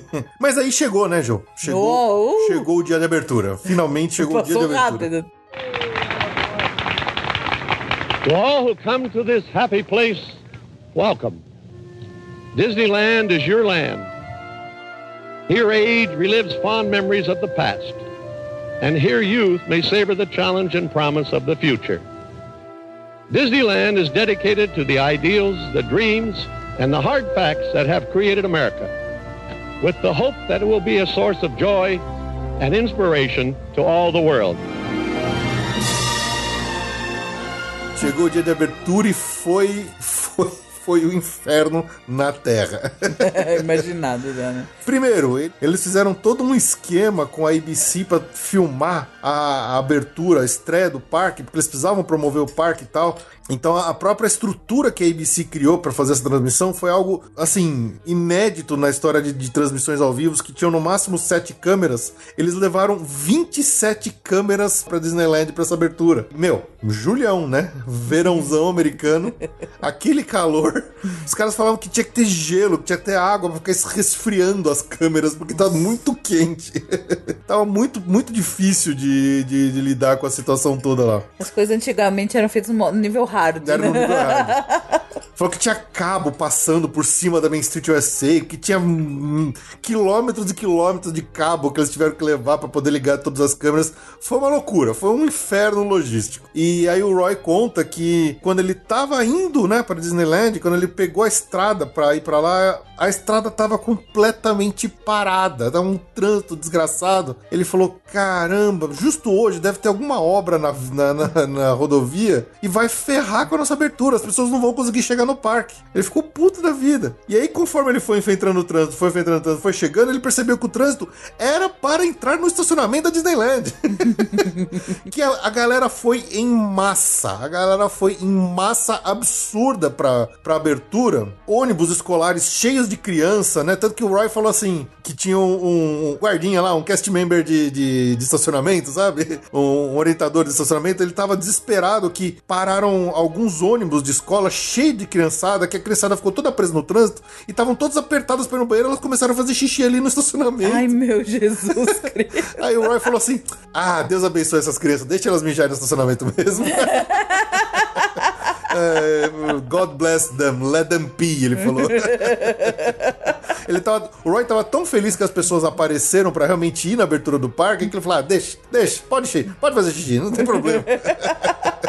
Mas o negócio foi tão louco e as obras estavam tão desesperadamente rápidas e absurdas nessa, nessa véspera da abertura que a, a ABC começou a montar as câmeras né, em alguns lugares antes e falou que teve algumas câmeras que o cara montou a câmera no dia anterior. Quando ele chegou lá no dia seguinte, os caras tinham botado um prédio na frente da câmera. Tinham subido uma construção, sabe? É uma coisa de louco. Eles começaram a pegar guindaste que eles estavam usando nas obras e começaram a subir gruas para o pessoal ficar com a câmera do alto. Então, foi uma verdadeira loucura. No dia anterior, tinha sido colocado asfalto. Recém colocado asfalto e tava tão quente que o asfalto não tinha secado ainda. Então, as câmeras não estavam rodando, elas estavam grudando no asfalto. A sapato das mulheres estavam enfincando no asfalto porque estava muito fresco e quente. Então foi um desastre. Falou que começou a entrar tanta gente no, no Mark Twain que começou a entrar água no barco no, no, por baixo. que na hora os, o pessoal lá, os, ainda não se chamava casting member, né? falou assim: não, peraí, peraí, a gente, a gente tem que começar a limitar as pessoas. Não dá pra colocar tanta gente assim. Eles começaram a limitar em 400 É quando pessoas. começou a entrar água no barco, falaram: não, a gente vai é. afundar. Porque o que, que aconteceu para ter essa loucura toda, né? É, eles estavam com tanto medo de que não fossem pessoas suficientes na abertura, que fosse um desastre, que eles distribuíram muitos convites. E alguns convites davam, permitiam que mais do que uma pessoa iam. Alguns convites, um, um único convite às vezes dava direito a 60 pessoas irem. Nossa senhora, você não tem noção nenhuma, né? É, exato. E, e aí o que aconteceu? Outras pessoas perceberam que tinha muita gente, né? Um dos convites era muito fácil de, de falsificar. Então um monte de gente começou a entrar com um convite falsificado. falou que tinha um cara que ele ficou do lado de fora do muro da Disneyland com uma escada, ele tava cobrando as pessoas pra usar a escada para pular o muro pra dentro do parque.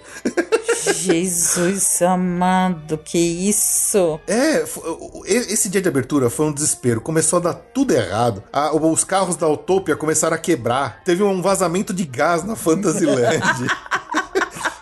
É por isso que hoje se criou o soft opening, né? É, exato. Outros brinquedos, um monte de coisa começou a quebrar, começou a dar tudo errado. Falou que as filas estavam tão longas e tava tão quente que os pais começaram a pegar as crianças e jogar por cima da grade para dentro do brinquedo para que a criança fosse o brinquedo e não ficasse na fila, sabe?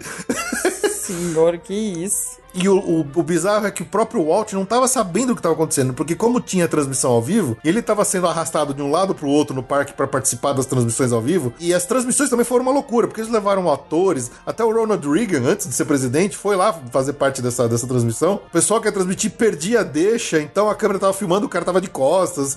Foi um, foi um terror, foi um terror.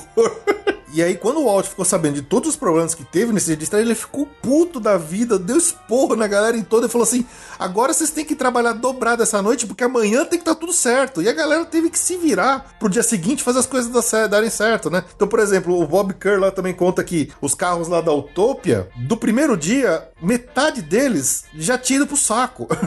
porque tanta gente andou, não sei o que e tal, o calor, que os carros foram quebrando. E aí, essa metade do carro que quebrou foi sucateado pra peça peças para repor e consertar outra metade dos carros.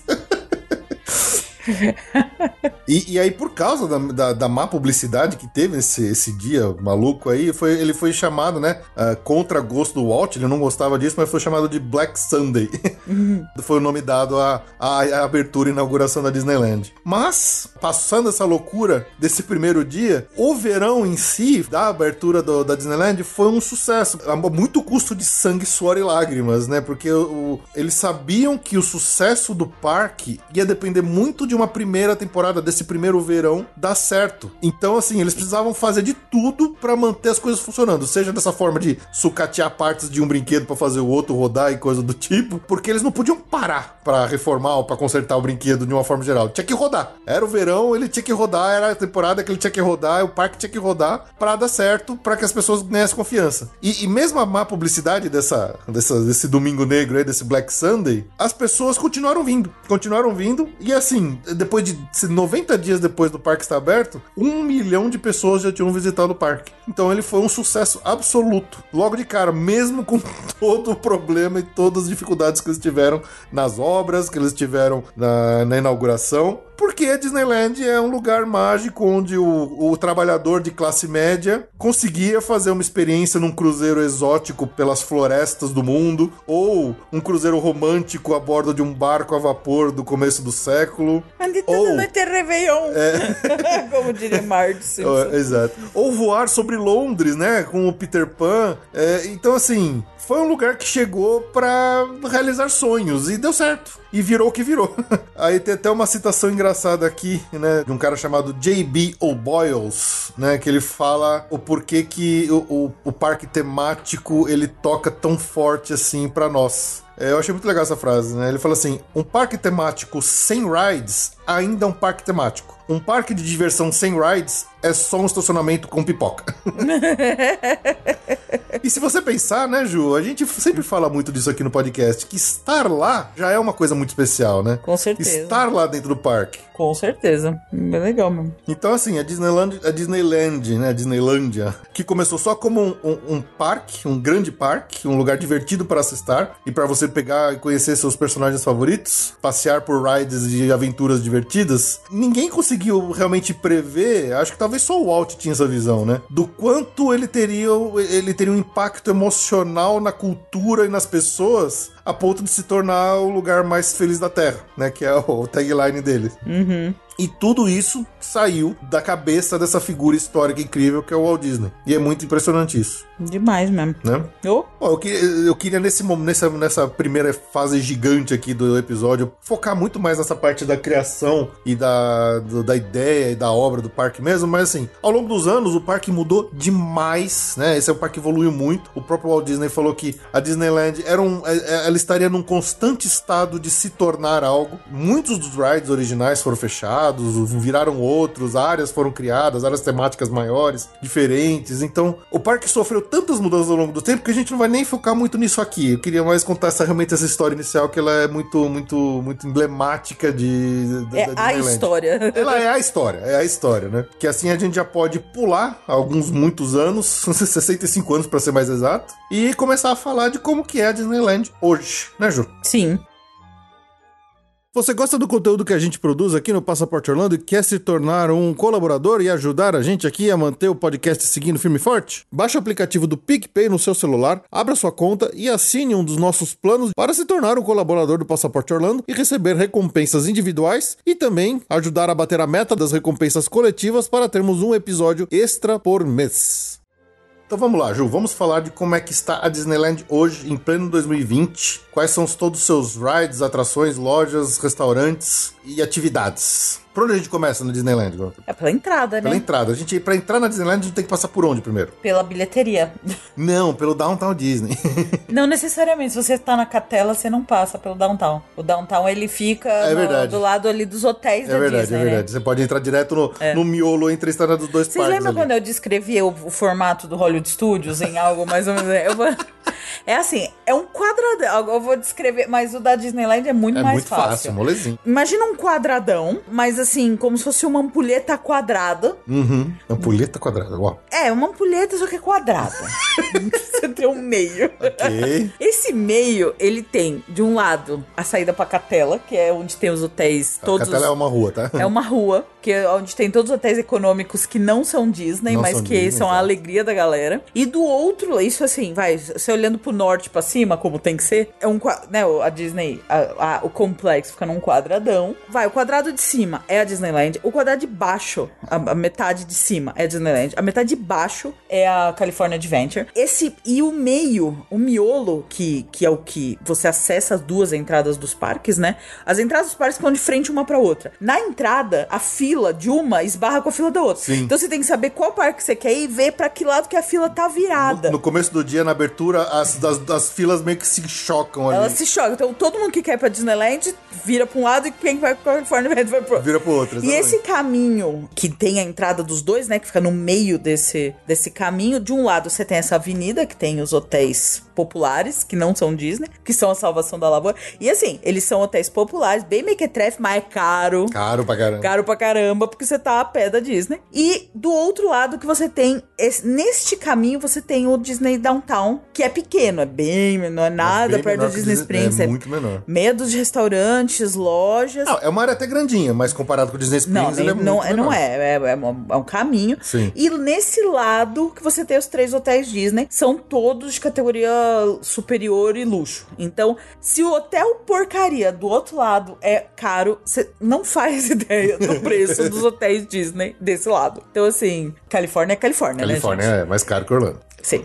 Então aí você passa pela fila, né? Uhum. Bilheteria. Pra quem tá vindo a pele da Catela, você já passa na, na rua mesmo ali, você já passa ali no detector de metais, tudo, revista Sim. de mala. Você chega nesse miolo que se você vai pra esquerda, você vai pra Califórnia, se você Califórnia Adventure, você vai pra direita, você vai pra Disneyland. É, depende de qual sua você entrou, né? É, aí você chegou ali, passou pela catraca da Disneyland. Vale comentar, posso comentar só uma Pode. coisa pitoresca, diferente de Orlando também? Você chega no parque junto com os cast members fantasiados. Fantasiados, é o pessoal das de busão ali na rua. É, a gente tava num dos hotéis mais perto da entrada do- do- dos parques e a gente via aquela horda de cast member, tudo com roupinha. Você já sabia, né? Uhum. Ah, que aquele ali é do Toy Story. Ah, esse aqui é do Star Wars. Esse Ah, esse é Tomorrowland, fantasia. é. Eles já entram, assim, não tem o mesmo clima de Orlando. É muito Essa- é, diferente. é muito diferente, é muito diferente. Mas é interessante, pitoresco, vai. Então vamos lá, Jô. Entramos na Disneyland. O que, que você vê logo de cara? Assim, numa situação normal, você vê. Lembra muito Orlando, né? Você vê a Sim. estação de trem. Que é menor que a de Orlando, né? Que é Ela menor. é menorzinha. Então você já vê a estação de trem ali da É. Main Street USA.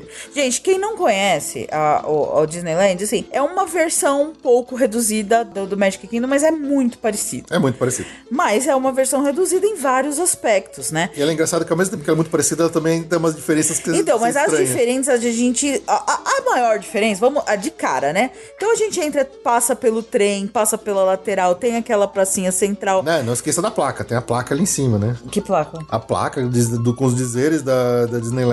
Pode falar sobre isso mais, então. Aquela placa que quando a gente passa embaixo dela, né, no arco lá, que, da- que o arco que a gente passa por baixo do trilho do trem, tem aquela placa com os dizeres do Walt, que Here you live today and enter the world of yesterday, tomorrow and fantasy, né? Ou seja, aqui você deixa pra trás o hoje e você entra no mundo do, do, do ontem, do amanhã e da fantasia. Então, é, é o portal pra você entrar nesse novo mundo que dali pra frente é, é- é diversão garantida. É interessante. Bom, e aí de cara você tem um muito, muito, muito próximo Magic Kingdom, a Main Street, as lojas e tal.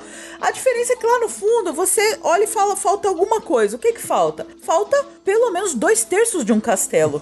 Porque lá só tem um terço de um castelo. E é bem pequeno, então você olha e fala assim, gente, mas cadê o meu castelo? E ele é muito pequeno. Essa é uma... Então. Esse é um, é um fato que não tem como é, não comentar. A Ju, a, Ju, a Ju fica pegando no pé do castelo, mas em defesa do castelo da Bela Adormecida da Disneyland, ele não foi projetado com a ideia de ser um negócio gigante. Ele, a ideia dele era ser algo menor mesmo. Eles pensaram nisso para que ele tivesse aquela cara de conto de fadas, né? Ele é menorzinho, ele é pequenininho, Não, não, não, não, ele não cola tem essa lance, desculpa ele tem o lance não. da perspectiva forçada, mas assim, uma coisa engraçada é que eles falam que esse castelo, quando foi colocada a torre mais alta dele, quando ela foi montada, ela era oficialmente o ponto mais alto, a estrutura mais alta de toda Naheim. e ela só foi vencida quando eles instalaram a Matterhorn depois, alguns anos depois. Mas eles dizem assim que a, a ideia realmente não era ser um castelo gigante, era pra ser um negócio menorzinho mesmo, naquela ideia de ser aquele conto de fadas, um negócio mais aconchegante. Diferente do castelo da Cinderela do Magic Kingdom, que ele realmente foi projetado pra ser aquele negócio de impressionar, de ser aquele visual gigante pra te deixar com de queixo caído. O da Disneyland não tinha essa não tinha essa ideia, era a ideia de ser pequeno, um pequeno conto de fadas e você se sentir como se estivesse dentro de um conto de fadas, tá? Então, tô defendendo o castelo pequeno aqui contra a, a- a implicância da Ju. Ah, pode defender. Eles não fizeram lá em, em Tóquio um, um over castelo? É. Não, no, no Hong Kong. Hong Kong, que tinha um castelico, aí fizeram um mega estrutura atrás pra aumentar o castelo, É, ficou Hong lindo. Kong deviam era, era, era igual da, da Disneyland. Eles construíram uma estrutura maior atrás, né? É. Mas só lembrando que a Main Street USA, né? Como a gente já falou, ela é modelada, né? Atrás de uma. Como base numa, numa vila de meio oeste americano, é, meio, que, meio que inspirada lá em Marceline, né? De, de Missouri, que é a cidade natal do Walt. Então, essa que é, que é a ideia da Main Street. E que, lembrando que, assim, a, a Main Street, pra quem for nela, se você olhar os vidros do segundo andar de todas as lojas e, e casas e tudo mais que tem ali, tem muitos nomes. Esses nomes são nomes de Imagineers e de outras pessoas que ajudaram no projeto do parque. A ideia é como assim, quem fez o parque, né? A gente falou que veio, vieram do estúdio para se tornarem Imagineers, são pessoas que estão acostumadas com produção de filme. É como se aquilo lá fossem os créditos do parque. Então é, a ideia é que, os créditos dando, dando, dando crédito às pessoas que participaram do, do desenvolvimento do parque. É por isso que tem aquele monte de nome sendo homenageado nas janelas da Main Street. Bem legal. Ah, quando a gente chegar naquela praça central na frente do castelo, e aí acho que já vale uma. é, não existe essa. o que tem em Orlando do- dos shows, né? Porque não tem área suficiente. É tudo muito reduzido. Quando você tá na frente do castelico, você olha pra direita, você já vê, diferente de Orlando, que você tem um caminho até chegar na Tomorrowland, você olha pra direita, você já vê o Astro Orbiter. É, é bem na- grudado, é grudado. Por isso que essa área é pequena, É essa pequeno. praça. Essa praça é tem- muito menor do que a de Orlando, é muito menor. é muito menor. E, e os tempos de chegada, tanto de um lado da Tomorrowland quanto do lado ali da Frontierland, eles são muito pequenos. Então, você dá dois passos entre a Frontierland e o Astro Orbiter, que é a, a primeira atração da, da Tomorrowland. É impressionante. Tipo, em Orlando, você fala, quando você tá de um lado pra ir pro outro, você fala assim, ai, É vamos longe. lá. Em- na Califórnia, não. Então, assim, Mas, assim, a, a- a estrutura parece a mesma, mas ele é mais enxuto. É, mas eu acho ela mais charmosa, porque, primeiro, o piso não é aquele piso de asfalto, é aquele piso de tijolinho, então é, ele tem uma, uma cara mais, acho que talvez da de Main Street ali, ele, ele tem um visual diferente. Tem a estátua do, do Walt, a estátua dos parceiros, né, a estátua do Walt do, do Mickey. Mickey. ali no centro, só que ele é muito, realmente, é muito reduzido em comparação com o Magic Kingdom. É, e não tem nada, não tem eventos lá, Não né? tem eventos, não tem eventos. Então... Mas acho que você foi muito pra frente. Vamos voltar lá no começo da Main Street lá. Bom, voltando lá pro começo, bem na entrada da Main Street, o que, que a gente encontra ali? Logo de cara. Tem algumas atrações, né? Então tem ah, a- o City Hall, que é o, o Guest Relation, praticamente. Do lado do City Hall tem a, a Fire Station, que é onde a gente consegue ver ali no topo a, a janelinha do antigo apartamento do Walt. Inclusive tem aquela história que a gente contou da, da, da luz que tá sempre acesa lá, como se, porque o, o Walt ele deixava a luz acesa quando ele tava lá, depois da morte dele. Eles mantiveram ela sempre acesa. Do lado direito da Main Street tem a Opera House, onde tem uma galeria e tem o Disneyland Story Presenting Great Moments with Mr. Lincoln, que é uma atração original do, do Walt com o Lincoln Animatronic, que foi o primeiro grande animatrônico que ele fez na história lá, para a Feira Mundial de Nova York, e é onde você pode encontrar a- o banco, o banco lá do Griffith Park, com a foto do Walt e tudo mais. Então é, é bem legal ali naquele comecinho. E ao longo da Main Street a gente tem várias lojas, né, João? Com certeza. Isso não pode faltar. Não pode faltar. Temos várias lojas, tem cafés, tem, tem a doceria, né, Ju? Hum, lembra daquela doceria? Foi na Main Street, a doceria, que a gente parou lá um tempão pra você comprar sua maçã de, de maçã do amor. Ah, sim. Ah, é igualzinho a Emporium do. É. é- é- Mas são é lojas parte- menores, né? São lojas menores, até Sim. o pé direito dela é mais baixo. Sim. E é interessante você olhar pro teto, né? Ao longo do, do, do- do teto, assim, perto das paredes, sempre tem umas coisinhas, tem uns itens, tem umas coisas interessantes ali nessas lojas. E do lado direito, pra quem tá indo em direção ali ao Hub Central, tem o Main Street Cinema, que existiu no Magic Kingdom, hoje ele não tem mais no Magic Kingdom, lá tudo virou loja, mas na, na Main Street do- da Disneyland ele ainda tá lá. Se você entra É, bem nele... legalzinho. Ele é legalzinho. Você entra nele, assim, ele tem a marquise do cinema e tal. Tem três telas passando os- as animações antigas do, do Mickey. Então tem o Steamboat Willie, tem o Plane Crazy. Então tem aquelas primeiras animações bem antigas do, do Mickey, as originais ali da, do Mickey praticamente. Mas é isso. Aí a gente chega lá na Hub Central, onde a Ju estava falando. E a gente vai pra que lado agora, Ju? Ah, vamos fazer sentido horário, né? Então vamos lá, sentido horário.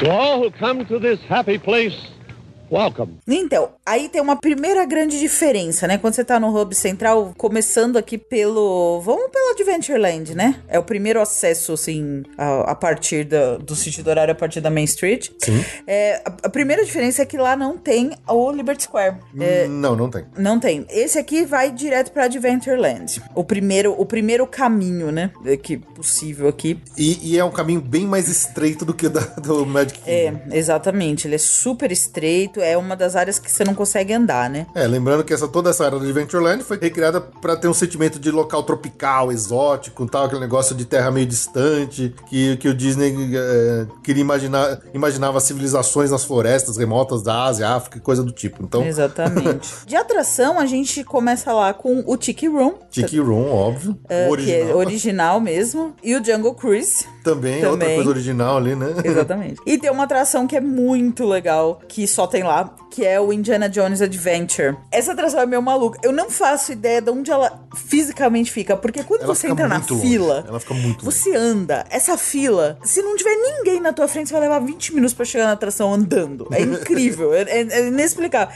E a sensação que eu tenho é que a atração é, é fora do parque.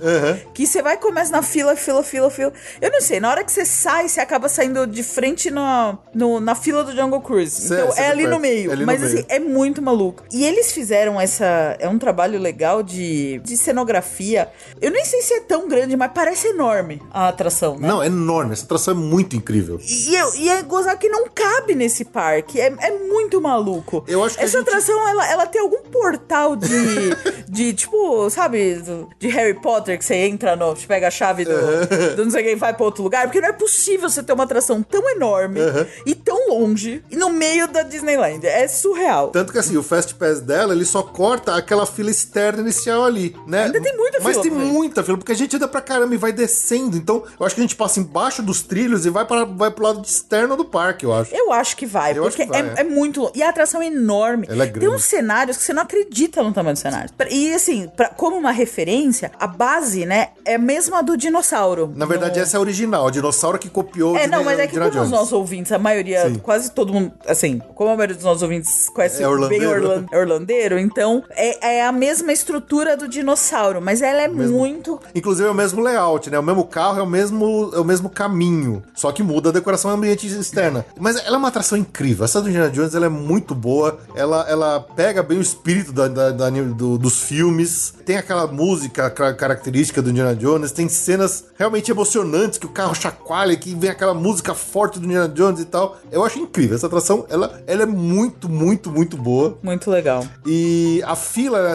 já tem uma, uma, uma ambientação incrível nessa fila. E uma curiosidade: na fila a gente passa por um caminhão antigo. É exatamente o próprio caminhão usado no filme, na filmagem do Caçadores da Arca Perdida. Aquele que o Indy tá tentando roubar a arca, que ele cai embaixo, é arrastado embaixo dele. Depois ele passa pela frente, vai subindo e fica socando o, o nazista pra roubar o, o caminhão. Então, aquele exato caminhão que foi usado na filmagem está hoje na fila da Disneyland. Então, uma curiosidade de filmes aí. É, é bem mais legal que o showzinho do Disney, do Indiana Jones no Hollywood Studios. É muito mais legal. Gente, vamos combinar uma coisa, tá? Todas as áreas têm restaurantes e algumas lojas. Acho que não vai. A gente. E a gente conheceu muito pouco pra A gente, poder falar. é, né? a gente Então, conheceu pouco pra conseguir falar, então vamos só deixar essa parte meio que no ar. É. Assim, toda, cê tem, tem tudo lá. Tudo tem tem. restaurante de mesa, tem restaurante de balcão, tem o sorvete. Aqui vale falar que tem o Do Whip, né? Tem o Tiki Room do- na frente, tem o Exatamente. Do Whip, eh, que não pode faltar. Então, vamos, vamos deixar isso combinado, tá? e finalizando de atração na Adventureland, tem a Tarzan's Treehouse, que deve ser uma equivalente do Treehouse que tem no Magic Kingdom do... Tom, é, É diferente, porque no, no Magic King, o- as duas eram iguais. A do Magic Kingdom eh, ainda é é a, a Swiss Family Tree Swiss House. Fam- é, Swiss Family Treehouse. Na Disneyland eles trocaram o tema pra Tarzan, então tem algumas coisas interessantes lá, tem algumas coisas que mais ligadas ao filme e tal. Vamos combinar outra coisa aqui, João? Hum. As atrações que são iguais a do Magic Kingdom, que são iguais a outras atrações de Orlando, a gente não vai ficar comparando aqui hoje. Que eu quero fazer É, um porque isso já tá longo, né? é, já tá longo e eu quero fazer um episódio especial que vai ser é, o, o episódio extra desse mês. A gente vai fazer uma brincadeira de ficar comparando atrações, tá? Então, nesse episódio a gente não vai fazer isso. A gente só vai falar que ela existe. Como a gente já falou delas em outros episódios, já tá falado, beleza? Combinado? Combinado. Então vamos lá, segue o jogo. To all who come to this happy place, welcome. Bom, aí pelas ruas estreitas, que realmente é muito difícil se mexer, a gente acaba saindo da Adventureland e entrando nessa área que é exclusiva daqui, que é a New Orleans Square. New Orleans Square, lembrando que ela não é original do parque, tá? O parque não abriu com essa área, ela veio depois, mas era uma área muito querida pelo próprio Walt. Ele queria muito e ele também supervisionou a- a- o desenvolvimento dela. Ela abriu com ele ainda em vida. É. Essa área tem uma, uma peculiaridade, ele, ela abriga o Clube 33, Exato. que é, O, o original, o primeiro, né? é, que é o, o VIP do VIP, o creme de la creme dos, fre- do- do- dos, dos frequentadores, realmente são só... É a área VIP mesmo, né? Sim, sim. É cheio de não dá nem pra filmar lá dentro, Não, faz tem- parte. tem uma fila só de- pode levar convidado, tem Isso. fila de anos Tem uma fila de anos parte. e anos e anos pra você se inscrever e ser aceito no Clube 33. Então é um lugar super chique ali, vale a pena. Ali, ali é um. ali- essa área ela tem umas lojas mais chiques, tem, Tem loja de marca, tem, tem os restaurantes mais É caros. o Blue Bayou, né? É, é famosão. É famosão. Tem a Pandora, tem. Essa é a área, digamos assim, mais sofisticadinha. E eu acho essa área incrivelmente charmosa. É uma área temática espetacular que você parece que realmente tá em Nova Orleans. Ela é muito fechada, né? As ruas são fechadas com aquelas construções com cara de New Orleans, meio altas, com sacada e tal. Então você realmente parece que você entrou em Nova Orleans. É muito incrível. Eu acho essa área espetacular. É muito legal mesmo. Só que ela é muito apertada. Ela é apertada. Isso, olha, uma coisa que não dá pra negar é que ela é muito apertada. E o que, que a gente tem de atração lá? ah, tem coisa boa demais. Tem a Piratas do Caribe. Ah, Conhecem? Já ouviram falar? O original, né? O Já, primeiro. é, já ouviram falar? Ela é maior que a do. É, lembra que a gente não vai ficar A gente não vai ficar falando, mas só um, né? A, a fila dela, a fila da- do Piratas do Caribe é muito bagunçada, tá? Lá no Disneyland, porque ela fica muito pra fora, às vezes ela atrapalha o caminho de Às circulação. vezes não, né? ela atrapalha É, sempre. e, e, nossa, ela é uma bagunça. E ela fica numa, numa casa. Diferente da Magic Kingdom, que ela fica num forte, ela fica numa, numa mansão. Uma mansão com cara de Nova Orleans. É muito legal. Exatamente. Nessa, na área do New Orleans, tem uma das estações do Disneyland Railroad. E tem a Haunted Mansion. ah, Haunted Mansion, olha, duas atrações classicaças estão aí. Então aí. Também que ela é um pouco diferente, o visual externo dela é numa uma mansão com cara de plantação, né? Sim, é outro estilo. É outro de- estilo, é totalmente diferente do Magic Kingdom. É, mas é, é bem legal, é bem. vale bem a pena. Vale, vale muito. A New Orleans Square, ela fica nesse canto do parque que é de frente para a lagoa. Eles chamam de Rivers of America, É que é rio, né? por um Mas é, rio um, ali, né? é um rio porque ele tem a ilha no meio, acaba sendo um rio. É o rio onde passa o Mark Twain. Exatamente, é, é o rio onde passa o Mark Twain. Ele já faz parte da Frontierland, mas aque- esse congestionamento que a gente tá falando que tem sempre ali nessa área do New Orleans Square, ela, ela já entra New Orleans com esse rio. Isso. E aí aqui, eu- a gente fala quando fala da Frontierland, na volta, porque na verdade aqui a gente tem um problema lógico. Vamos fazer uma comparação com Magic Kingdom? Aí É difícil. Hoje, como é que tá a Disneyland, ela não é tão circular quanto o Magic Kingdom. Que as áreas são mais fáceis de você dar uma É. volta no relógio. Aqui nesse canto onde a gente tá, as coisas estão meio confusas. Então a gente Então, talvez precise dar uma volta no lago agora. Então vamos continuar. Vamos Não, continuar. Tá isso- difícil, tá é, difícil. é, saindo, seguindo Então, é só pra vocês entenderem que Adventureland emenda com a New Orleans Square, que emenda com o Critter Country, que é uma, uma- um nome diferente. Tanto a New Orleans Square quanto o Critter Country, eles ficam em volta já desse Rivers of America, que teoricamente, pelo mapa oficial, faz parte da Frontierland. Mas na verdade ele fica no meio. Então a gente já chega lá. Porque- a Frontierland não fica no mesmo lugar que fica a Frontierland no Magic Kingdom. Magic Kingdom ela fica no canto, ela fica no Ela é a última canto, Ela é coisa. a última coisa. Aqui, ela tá no meio É. do parque. Aqui, ela tá no meio. A Frontierland, ela tá no lugar equivalente à Liberty, É, A Liberty Square, no Magic Kingdom. Boa, muito bom. É isso. É isso aí. E, e o Critter Country, teoricamente, era o que seria o Frontierland no Magic Kingdom. É. Antes da abertura da Z. abertura da área, que não tem nada a ver com esse parque que tá lá agora. Mas enfim, a gente já chega lá. To all who come to this happy place, welcome. Então vamos seguir, vai. Vamos seguir, vamos vamos seguir pro fundo, pro canto esquerdo do parque, que é o Critter Country. Que também não é uma área original do parque, ela abriu só em 72. Exatamente. E lá tem uma atração que, com muita tristeza, a gente vai dando adeus a ela da forma que a gente conhece. A que é- polêmica, a polêmica. É a Splash Mountain, já falamos muito sobre Splash. Ela é a atração principal, na verdade, né? É Dessa- onde ficava o Country Bear, mas não tem mais Country Bear lá também. É, então a Splash tá lá. Essa Splash, a gente, quem quiser ouvir um relato maravilhoso desse Splash, ouça o nosso relato de O relato viagem. de viagem ano passado. Foi espetacular tomar um.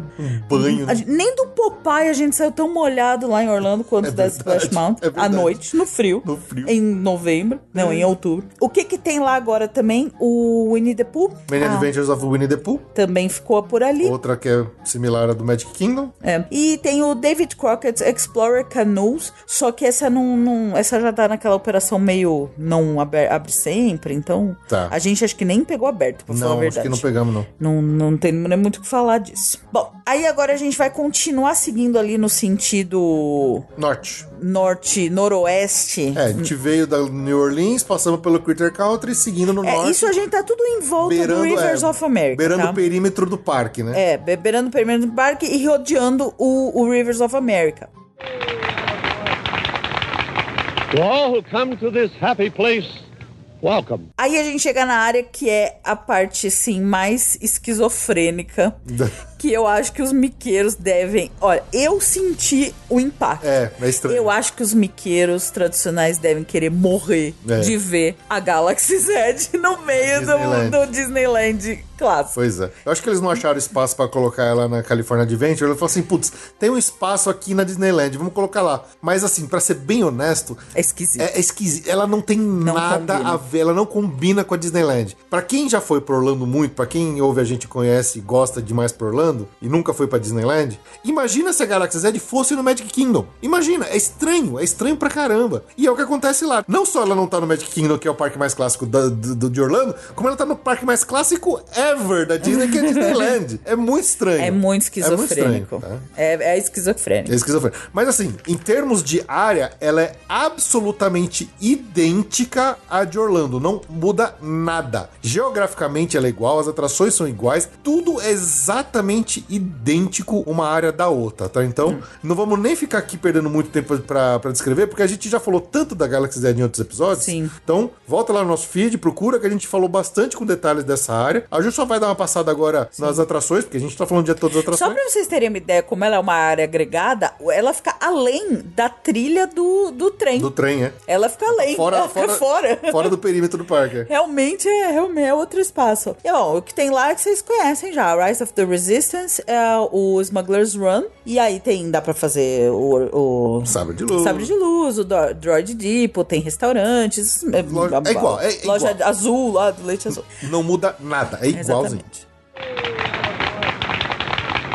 To all who come to this happy place, welcome. Então a gente tá falando aqui do- da área norte do Rivers of America. E aí que vem a. Vou tentar explicar aqui. Eu sou, eu sou muito criativa nessas horas de explicar geograficamente onde O pessoal tá- até hoje comenta do seu, na descrição do seu formato do Hollywood Studios. É, todo mundo que nos ouve conhece bem, acho que o Magic Kingdom. Então imagina que você tivesse uma área no fundo do, do passeio lá do Liberty Bell e que essa área chegasse por trás da Haunted Mansion. É, exatamente. Então, pensa que a, a Frontierland aqui, ela fica onde fica Liberty Square no Magic Kingdom. Então, você da Galaxy Edge, você cai, tem um caminhozinho, você cai na Frontierland. É, então, a Frontierland aqui não é fronteira, é, não é fim do parque, ela, é no meio. É no meio.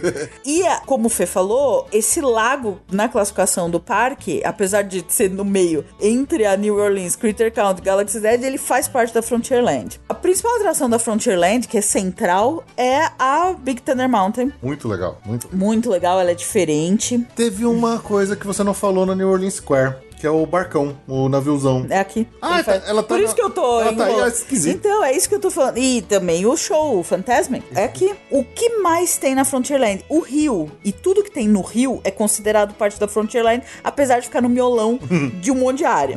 É. Assim como, por exemplo, o barco, o passeio do Mark Twain. O né? Mark Twain, que o Fê já falou. Também tem um navio pirata, chama Pirates Lair on Tom Sawyer Island. Ele fica... É um navio Um gigante. navio enorme, que ele fica estacionado durante o dia ali. É. Na verdade, esse, vo- você consegue ver ele melhor ali da, da New Orleans Square. Sim, Você consegue ver da, da frente da Haunted Mansion, você consegue ver bem esse naviozão ali. é. E ele tem uma participação bem legal no, no show do, do Fantasmic, né? Exatamente. O Fantasmic, ele tá, ele tá no mapa, ele, ele aparece onde? Ele aparece na New Orleans Aqui, ou na não, na Frontierland? Frontierland, então, eu vou chegar nele. Ah, tá. Aí eu acho que vale também comentar do Fantasmic, né? Nesse lago tem o show do Fantasma. Como a gente tá comentando o programa, o episódio inteiro, é tudo muito apertado. Uhum. E o Fantasmic é de pé, em faixas estreitíssimas de Ao redor área. do lago ali. Ao redor do lago, meio da que não se enxerga quase nada. É um sofrimento ver o Fantasmic lá. Mas esse Fantasmic é considerado pelos miqueiros o melhor Fantasmic. A gente vai fazer o, episódio de comparações, mas eu, eu, eu não concordo muito. Mas é só pra vocês entenderem que a estrutura é outra, absolutamente É outra. Esse é o grande show do, da Disneyland, é o Fantasmic. Ele fica ao redor do rio, não tem lugar marcado, não tem arquibancada, não É. tem nada. Então é, na, é no Roots mesmo. E tem uma participação desse navio pirata. Esse navio chama. É a melhor parte, é, É. um susto. Isso, esse navio- Brota um navio gigante na cara de todo mundo, é, É, fantástico. O nome dele é Columbia. O nome desse navio é Sailing Ship Columbia. Que é o, é o navio dos piratas. ali. Exatamente. Ah, lá na, na Frontierland também tem a Frontierland Shooting Exposition. que, se eu não me engano, é, um de- negócio, de é de tiro. tiro, né? É, exatamente. Tinha Orlando, tem, Tem, tem Orlando, também, tem, tem tem. Também uma atração esporádica, The Golden Horseshoe Stage. Não sabemos exatamente o que é isso que a gente Não é um show de, de dança dentro do, do restaurante? Não Acho sei. que é um show de palco dentro do É que é restaurante. attraction, né? Não é, não é restaurante, não. Ah, é não? attraction. Esse a gente confessa É, que talvez a gente não tenha conheço. pego. É verdade. E a Big Thunder é a, é a especial. Então, dessa forma, a gente conclui aí, vamos dizer assim, o lado oeste da Disneyland, né? Isso. To all who come to this happy place, welcome. Seguindo por trás do Castelico, aí a gente. É a Ju.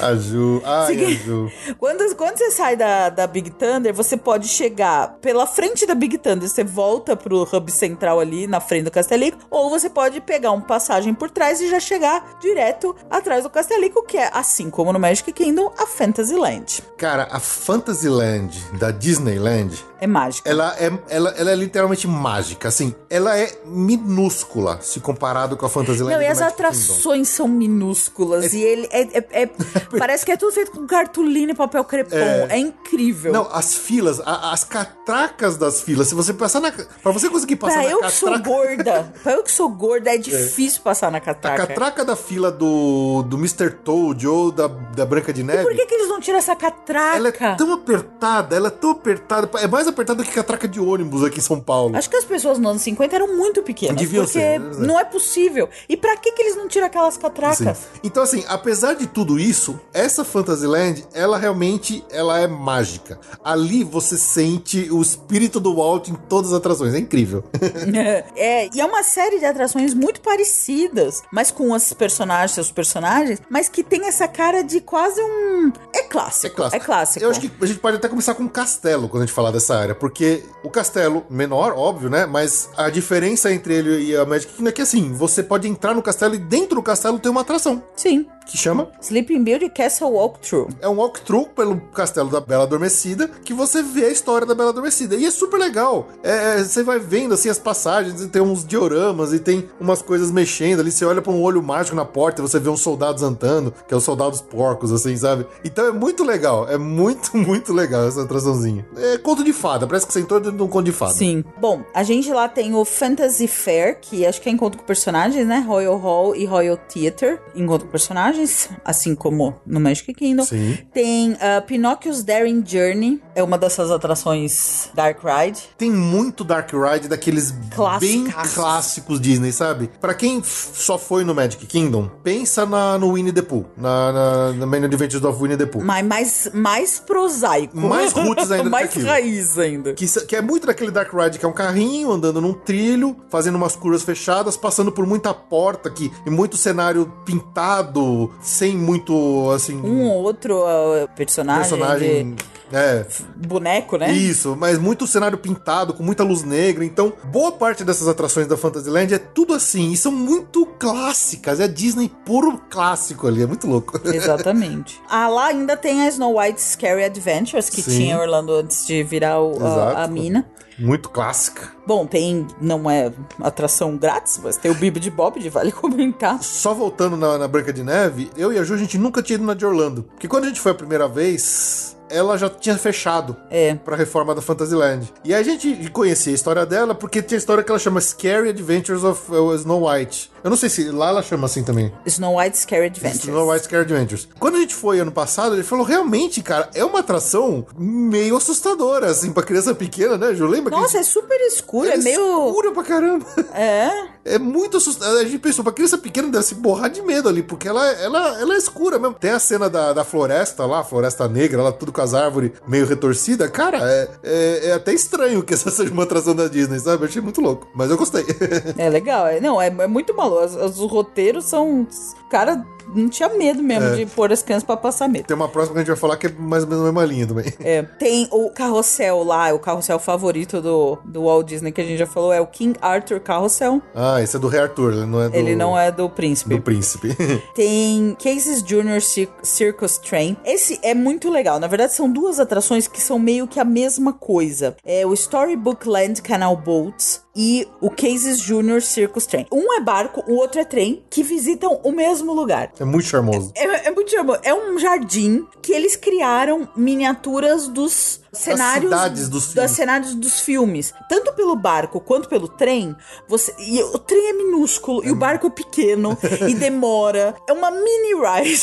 É, parece parece atração de criança. Mas você faz dos dois jeitos, você faz o mesmo caminho pra conhecer as mesmas coisas. Então vale a pena. O barco é legal que ele passa dentro da, da boca da baleia, não é? Exatamente. Ele passa dentro da boca da baleia do Pinóquio, né? Do filme do Pinóquio, então é a, a monstro. E o legal é que assim, você vai passando ali pelas, pelas miniaturas da cidade. Então tem a miniatura de Arendelle, tem a miniatura do, da cidade da, da, Bela, da Bela Fera, a miniatura da cidade da, da Bela Adormecida. Tem todos os, os contos, né? Todos os filmes principais tem uma miniatura ali daquela cidade. Do Aladdin, do Aladdin, é, Ágraba, né? E aí tem uma, uma cast member que vai com a gente no barco ou no trem com o microfone e ela conta a história. Então é como se ela estivesse realmente fazendo um, um contos ali. Ela tá contando pra gente a história daquela, daquela cidadezinha, daquela mini cidadezinha ali. Então ela faz um, breve resumo da história que passa ali. É muito legal. É bem legal. É muito, muito lúdico. É. Então esses dois rides, eles têm o mesmo pano de fundo, só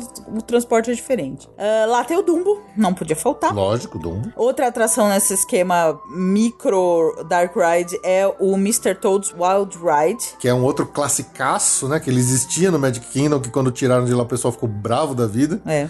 E, e é outro... O Mr. Toad virou o Pooh. o Pooh lá no Magic Kingdom, né? A- Na Disneyland ele ainda existe e é outra dessa atração, assim como o Snow White Scary Adventure, ele é bizarro porque você... É sinistro. É sinistro. O- a- você vai passando pelos cenários, vai acontecendo as coisas erradas e vai dando e bate e aí explode, aí você vai pro inferno, você morre na atração, é muito louco o Mr. Toad. o final acaba com você caindo no inferno e morrendo, sendo atropelado, explodindo um trem. Eu nem lembro direito, eu só sei que acaba com o personagem Você sai morrendo. meio assim, meu Deus, nem o Transformers é tão negros aqui. Não, é muito bizarro. De repente acaba, você passou pelo inferno, você acha que vai ter um final feliz que você volta, mas não, acaba e você voltou pro começo. Você terminou no inferno.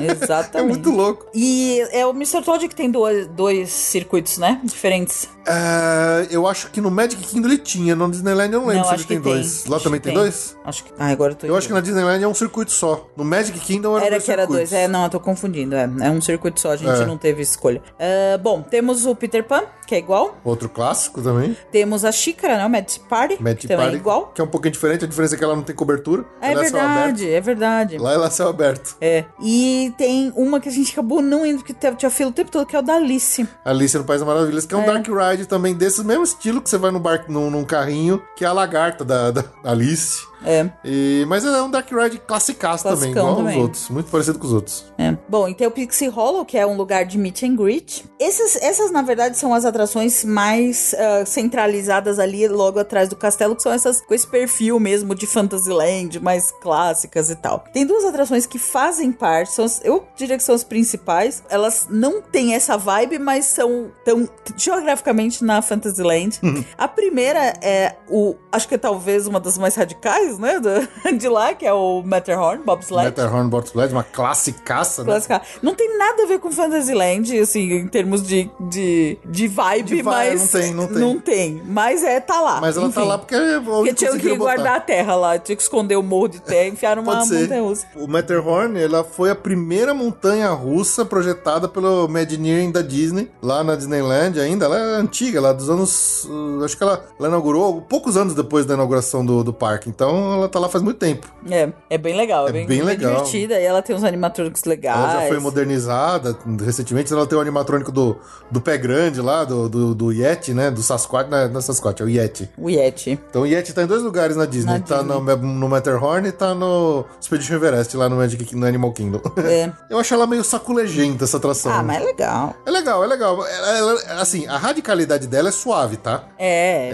tranquilo. Disneyland, então não tem nenhuma queda abrupta, nada. Você sobe com o carrinho até lá cima Mas e ela faz umas curvinhas Ela faz umas curvinhas fechadas, exatamente. e tem uns Yeti legal no e tem Yeti legal, exatamente. E uma outra ação que ela tem um visual totalmente diferente, ela fica num cantão dela, assim, ela é, é- é nobre o lugar dela, que eu acho muito legal lá, é o It's a Small World. It's a Small World. Ela tem uma outra cara. Ela é, ela é outra cara, exatamente. A, a apresentação, a fila dela é toda externa, né? Sim. E, e você tem aquela fachadona da, da, da, do Small World aberta, a céu aberto, que ela é lindo, cara. Ela é linda, linda, linda, linda. Linda, linda. É mais legal do que a entrada da Small World de Orlando. Exatamente. E aí a gente conclui a Fantasyland. E lá na, na Ah, Disney... só uma- um comentário sobre a- o Matterhorn Bobsleds. Eu acho um barato a gente ficar na fila do Matterhorn ouvindo aqueles Yodel de, de Suíça. Suíça. Yororori, yororori, aquelas- Eu acho barato aquilo. É bem é legal. muito legal o Matterhorn. To all who come to this happy place, welcome. Tem uma área adjacente ao Fantasyland na, na Disneyland, que é a Mickey's Toontown. Uhum. Ela fica pro fundão, é o mais norte, vai, do parque. Existia uma... Existia no Magic Kingdom. No Magic Kingdom não, não existe mais, É, né? ela acabou virando o, circo, cir- Starbucks o Circus. Starbucks Circus, exatamente. Mas aqui ainda tem. E, é- e ela é meio isolada, é engraçado. Você pega um caminho meio longo, meio Uhum. árduo, assim, pra chegar lá. Não tem uma estação do trem? Tem. Tem uma estação do, do, do trem lá. Tem uma estação do trem, é uma das paradas, né? O, trem ajuda bastante lá, a gente andou de trem. Andou, andou sim. E essa Mickey Toontown parece que você. pra quem lembra aí do, do, do Roger Rabbit, sabe que no filme tem dois mundos: tem o mundo real e tem o mundo da animação. Quando o cara passa pelo portal que ele entra no mundo da animação, que é todas aquelas casinhas rechonchudas, tudo linha redonda, tudo meio que movendo. Quando você entra no Mickey Toontown, dá a impressão que você tá no Roger Rabbit, que você passou pro mundo da animação, porque é tudo ca- cartunesco, né, Ju? É, é muito. É uma gracinha. É uma gracinha, é uma É gracinha. uma gracinha. A principal atração ali daquela área é o do Roger Rabbit. Que é um outro Dark Ride, né? Baseado no filme. E eu- o, o interessante dessa é que você pode girar o carrinho. É. Lembra? É, é bem, é bem curtinho, é, É bem, bem infantilzinho, mas é legal. É Roger Rabbit's car, Cartoon. É car separado. tá? Cartoon. Roger Rabbit's Cartoon Spin. Ela não conta a história do filme Roger Rabbit. É uma outra história só do, do, do- do personagem mesmo. Que você vai passando ali, né? Mas assim, é interessante que enquanto o carrinho tá andando no trilho ali do, do, do Dark Ride, você pode, na, dire- na mão ali na direção, você gira o carro pro lado que você quiser. Então você pode ir andando de lado, de costas, de frente, você pode ir andando de vários jeitos. E o interessante é você ficar realmente girando pra ver toda, toda a ação que tá acontecendo ao redor ali. É bem legal. E nessa área, como o Fê falou, tem esses cenários que são as casas dos personagens, que eu acredito que seja lugar de meet and greet, Tem, né? tem meet and greet. Então, o que mais tem lá, na verdade. E Não tem a casa do Mickey e da Minnie? Então, tem, assim? olha, tem uh, Mickey's House and Meet Mickey, Minnie's House, Donald's Boat, Goofy's Playhouse E aí tem o Gadgets Go Coaster. Deve ser uma montanha-russa de pessoas bem pequenas. Eu confesso que eu não lembro dessa montanha-russa. A gente Deve ser tipo um Bardstormer menor ainda. A gente só foi de verdade no, no, No Roger, Rabbit. né? É, uma mini montanha-russa super infantil. Então, essa é a área mais infantil, ela Sim. tem esse cenário, mas é uma gracinha, dá pra passear de boa lá. Exatamente. E o Roger Rabbit é uma opção diferente pra conhecer, vale bem a pena. É engraçado falar de área mais infantil, porque toda Fantasyland é uma área mais infantil, né? Sim. O Disneyland, como um todo, ela é. Não, mas essa é a infantil da infantil, É, eu acho. é, é verdade. Na Fantasyland você vai na atração que você morre e vai pro inferno, essa aqui você não vai, essa aqui você tá no mundo colorido dos É. rainbows e butterflies. Isso aí. Vamos lá. To all who come to this happy place, welcome. E finalmente chegamos ao canto, ao canto que a gente conhece bem já, de- do canto leste, que é a Tomorrowland. A Tomorrowland. A Tomorrowland, ela, ela é esquisita lá, pra quem tá muito acostumado com a Tomorrowland do Magic Kingdom. A disposição das atrações é diferente. É, porque assim, pra quem vem do hub central e você meio que aponta naquele corredor, você tá acostumado a falar assim: tá, se eu for reto aqui, eu saio na, na Space Mountain. Mas a Space Mountain não tá lá, ela tá na direita. Então é bizarro. É. Você você acha que você tá indo pra Space Mountain, mas você não tá. Exatamente. Quando você vem ali do Matterhorn, vai, vamos, vamos completar o circuito, né? A primeira atração que você vê, no caminho ali, do lado do, do Matterhorn e voltando ali da, da Small World, já, né? As últimas coisas da Fantasyland, você já. Qual a primeira coisa que você vem aqui? É uma atração que tinha em Orlando, não tem mais, que é o Finding Nemo Submarine Voyage Exatamente. Que é uma atração muito pitoresca. A gente foi uma vez lá pra trás, não fomos, não repetimos, que é muito estranho. Primeiro, é uma infraestrutura absurda, pra uma coisa muito pequena, que na verdade são realmente submarinos. São submarinos. E a montagem do submarino é uma coisa de louco. o Demora tempo pra que caramba. leva.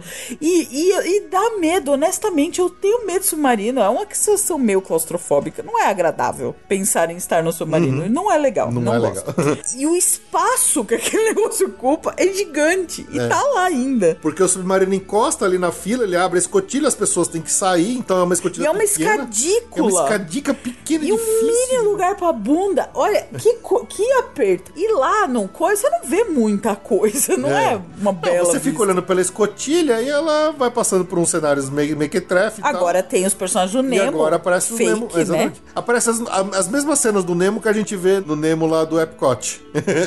as, as, as mesmas cenas, exatamente as mesmas cenas. É, exatamente. Mas realmente, é uma atração bizarra. Antigamente ela era do. A 20 mil léguas submarinas, né? É. E tinha Orlando, né? Tinha Orlando que ela foi fechada e, virou pra- a mina. Virou a, a Seven Dwarfs, exatamente. Exatamente. Mas realmente é uma infra bizarramente grande pra uma atração Pra uma atração bem meio, meio, meio, meio esquisita. meio, meio perigosa. Meia bo- É meio esquisita. Ai, eu, não, eu me senti muito mal. Eu achei interessante, Eu mas é, é estranho, é estranho. É é. Essa vez a gente não repetiu. Nessa pertinho tem uma estação do monotrilho. A do monorail. monotrilho do, do monotrilho. Ele vai lá pros hotéis, né? Da Vai. Disney e tal. Isso, ele passa dentro, no meio da, da, da downtown e vai lá pros hotéis. É, esse não é, a gente não usa, tá? Quando estaciona, tá?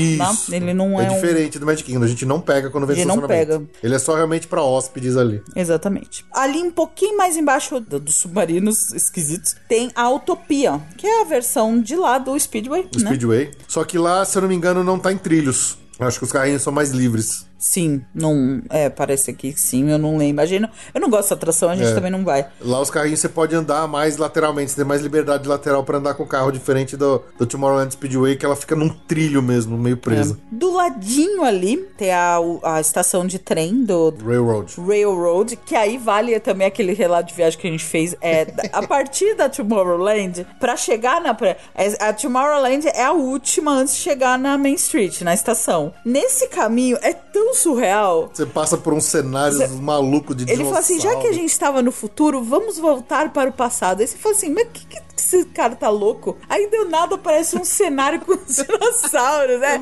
É, esse, esse trecho é o mais surreal É da maluco. Railroad. É maluco, é coisa. muito Vale a pena fazer. É engraçado. Vale a pena. Então não é só um passeiozinho de trem em volta Não. do parque, ele inclui uma parte histórica muito profunda que é o cenário dos dinossauros. Exatamente. Então esse, esse é o parte de cima. Aí a gente tem. Essa Tomorrowland também é um pouco esquizofrênica. Ela e é. ela ficou muito esquizofrênica, principalmente por causa da Galaxy Z. Está lá na outra ponta. Tá do outro Pensa lado. que a- a- aqui tá extremo oposto da Galaxy Tá Z. diametralmente oposto da Galaxy Tá Z. diametralmente oposto da Galaxy Z. Sabe o que você encontra aqui de cara? Star Tours! Não, calma, Star Tours é na saída do parque. Ah. Aqui você, pertinho de onde eu tô falando, você tem o Star Wars Launch Bay. Então Ah, é, perceba, tem o, o Launch Bay num canto da Tomorrowland. O Star Tours a gente já chega nele, ele é no outro canto da. Ele é na saída da Tomorrowland, no sentido ali do Castelico. É. E a Galaxy Z tá muito longe. Não, e até ano passado, quando a gente foi, a Space Mountain ainda tava no formato Hyper Space Mountain, que era tema de Star Wars. Sim. Depois que abriu a Galaxy Z, eles desencanaram, porque falaram, não, tem coisa demais de Star Wars agora. E, Não, não é, digo. E voltaram... Em cada pedaço do parque, pelo menos no Hollywood Studios, o Star Tours tem lá o Muppets no meio, mas tá até aqui Tá perto. perto, é, tá perto. E o Hollywood Studios tem essa cara, né? Uhum. Aqui você tem a enorme Galaxy Z lá na ponta, e aqui você tem um Launch Bay e longe Uhum. É. da Star Tours. Launch Bay não é grudado no Star Tours. Não, e tem um palquinho ali no meio que é onde acontece aquela. O Jedi Trials lá, alguma coisa assim, que. Onde no, no Star Tours fica colado do lado do palquinho. Daquela brincadeira de criança que faz de treinamento de Jedi. Lá fica, acontece no meio do Tomorrowland, num palco no meio do Tomorrowland. Ou seja, a Tomorrowland era, era praticamente é, tomada por Star Wars. Agora que criou aquela Galaxy Z, pelo menos a, a Space Mountain eles, eles voltaram pra versão original sem ser a Hyperspace Mountain, né? Mas é uma coisa de louco. Não, é de louco, é de louco. O Launch Bay é aquela loja, né? Pra quem... É uma lojona, Uma tem lojona. meet and greet, tem cenários, tem props dos filmes, tem umas coisas interessantes, umas Exatamente. miniaturas. Bom, é como o Fê falou, embaixo aí no canto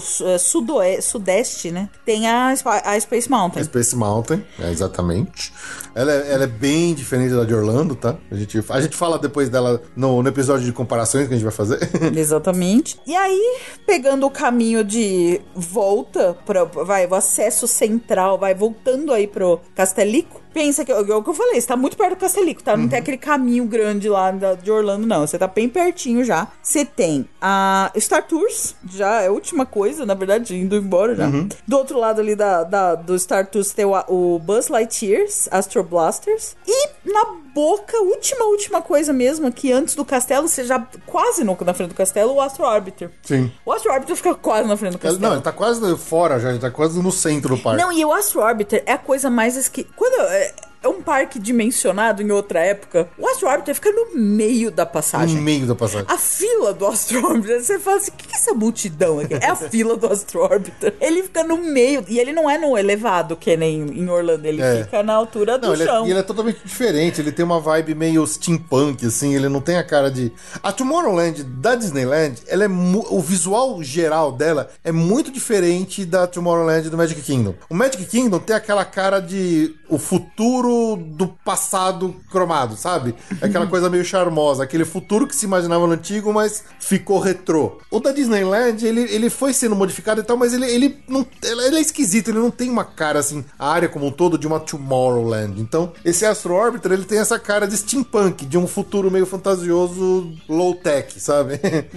É estranho. A Tomorrowland do Disneyland, da Disneyland é muito estranho. E, é- e, o- e o Astro Orbiter no meio da passagem, quase na frente do castelo, você fala assim, gente, é muito estranho. Muito esquisito. E a, e a Star Tours, né? A entrada do Star Tours é quase na frente do castelo. É, muito. Antes tinha uma um murico. Agora eles tiraram, né? Nesse projeto de melhorar a circulação. Tiraram, tiraram. Ficava bem no, no centro da- do corredor ali. Era terrível. Agora tá um pouco melhor. É, porque onde antigamente ficava o People Mover, que não existe mais lá na, na, na Tomorrowland da Disneyland, ficou um trilho elevado que não é mais usado pra nada, só que as colunas continuam, né, no meio da passagem da Tomorrowland. E antigamente tinham os bancos que fechavam esse miolo que você não conseguia andar de um lado pro outro, então era terrível a, a- circulação ali pela Tomorrowland. Sabe uma coisa que eu acho muito legal do Tomorrowland em comparação com a de Orlando? A entrada da Space Mountain. Ah, bem legal. É muito legal, porque é, um- é uma rampona que você sobe já dentro do ambiente ali da Space Mountain, que ele já é fechado e, e tem, um, tem um restaurante, Tem um né? restaurante. E ele é, é imponente aquela entradona, assim. O problema é que quando você vai pra fila, a fila fica no, No teto. No teto, do lado de fora, no sol. Aí já é ruim. É, e sobe ladeira e desce ladeira, em salinha, sai de salinha. É, e tem. É, é- é um engraçado, é engraçado, mas é, é isso aí. Plenty of butter, please. Yes, sir. The way you always like it. Hi there. You know, this is one of my favorite times of the day here. Just about sundown. I like to be around when the lights come on. It seems like a new kind of magic takes over in Disneyland after dark. Now, we got a big night. Satchmo Armstrong's going to be aboard the Mark Twain, horn and all. Then there's the Tahitians. I don't want you to miss them. They're in Adventureland. We got a firewalker and girls, too. Pardon me, Mr. Disney, but could I have your autograph? Oh, sure. Hold this one. Okay. You mean on here? Right on top, please. On top? Bird's eye view, huh? Thank you very much. You're welcome. Now, there are going to be plenty of things to see and do. Most of all, you're going to see a lot of people having a lot of fun. May I have your autograph, please, Sure. Mr. Disney? There you are. Thank you. Well, it looks like I'm stuck here, so why don't you go on without me, and I'll be catching up with you somewhere along the line.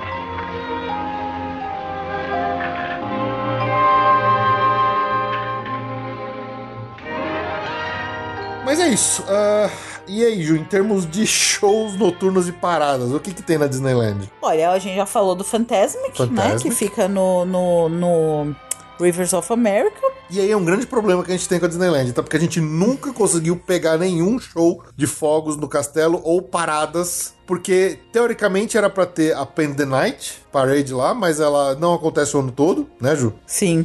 E é uma parada incrível essa Pen the Night, ela é linda de ver. São os caminhões com os LEDs e de vários personagens atuais e tal. A antiga Main Street Electrical Parade que tinha no Magic Kingdom foi pra lá, então ela tá lá, mas acho que ela também tá paralisada agora. Quer dizer, agora tá tudo paralisado, mas ela não tava acontecendo recentemente. É, e era pra ter um show de fogos que de projeção no castelo que a gente também nunca conseguiu ver, porque Ah, ele não, não, é acontece projeção no dia. castelo, porque o castelo é minúsculo. A projeção é na Main Street inteira. Eles Ah, tá. projetam no castelo e na Main Street, na parede da Main Street. É, a gente contou aqui que a gente tava saindo lá da Galaxy Z e os caras falaram: Não, espera que vai ter fogos. A É. gente ficou lá esperando. Não teve fogos no horário. É uma baderna É. E teve um show de projeção na Small World, na lembra? Small World, é, que a gente pegou. Então, assim, essa parte do entretenimento noturno É muito bagunçado. é muito bagunçada, é difícil de acompanhar. Às vezes você olha no Times Guide e ela não, não acontece na hora. Tanto que a gente tava na Galaxy Z e o cara falou: Não, fica aqui que dá pra ver os fogos ali. Passou 15 minutos e não aconteceu nada. A gente foi embora, porque o cara, o cast member falou pra gente: Vai ter fogos às 7 horas. Às 7h15 não aconteceu nada. É Exatamente. muito estranho, cara. Eles, eles não são nem de perto tão organizados ou tão ah, reloginho como é no Walt Disney World, entendeu? Então,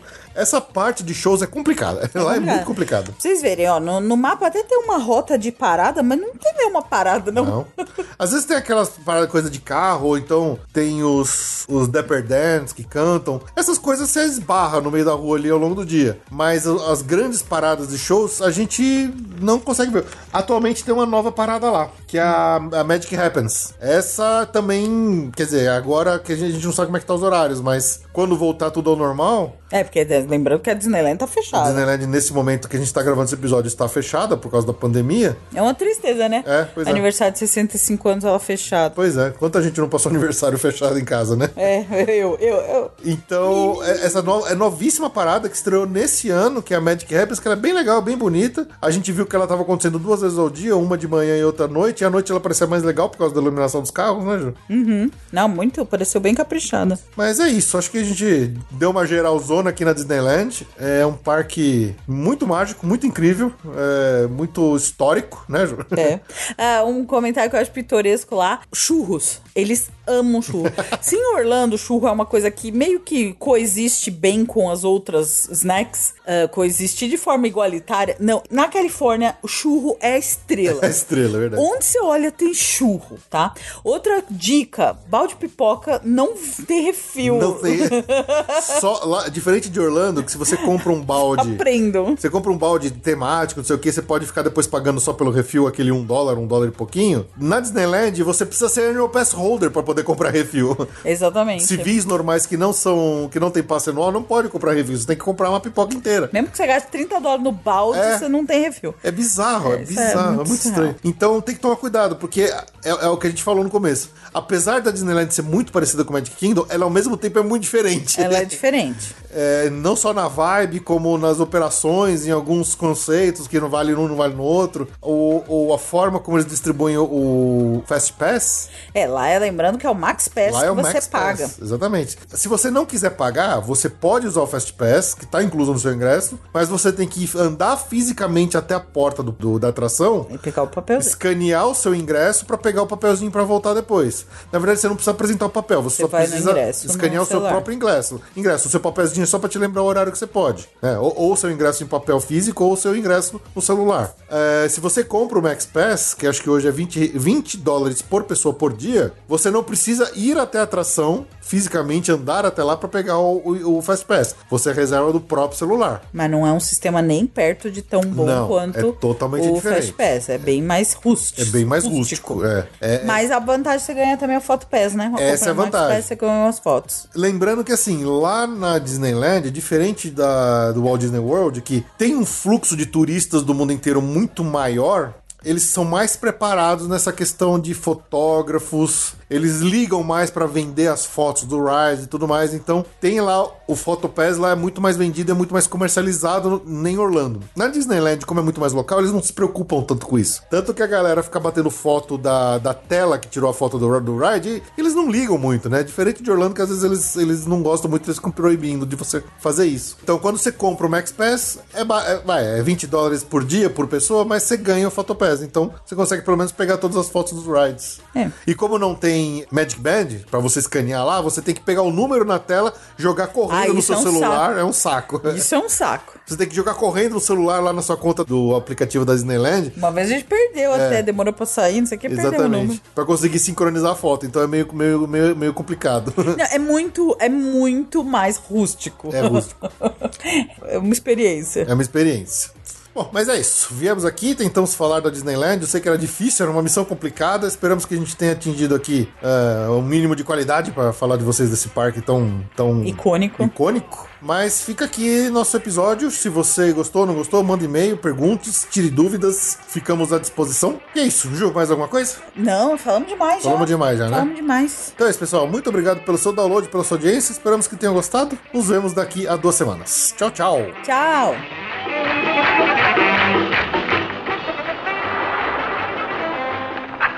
I get tired just watching the kids dance. Good night, Mr. Disney. Good night, kids. Oh, they'll be 30 years younger. Well, I don't know about you folks, but it's way past my bedtime, and morning comes around early. And that's one of my favorite times here, too. So, good night.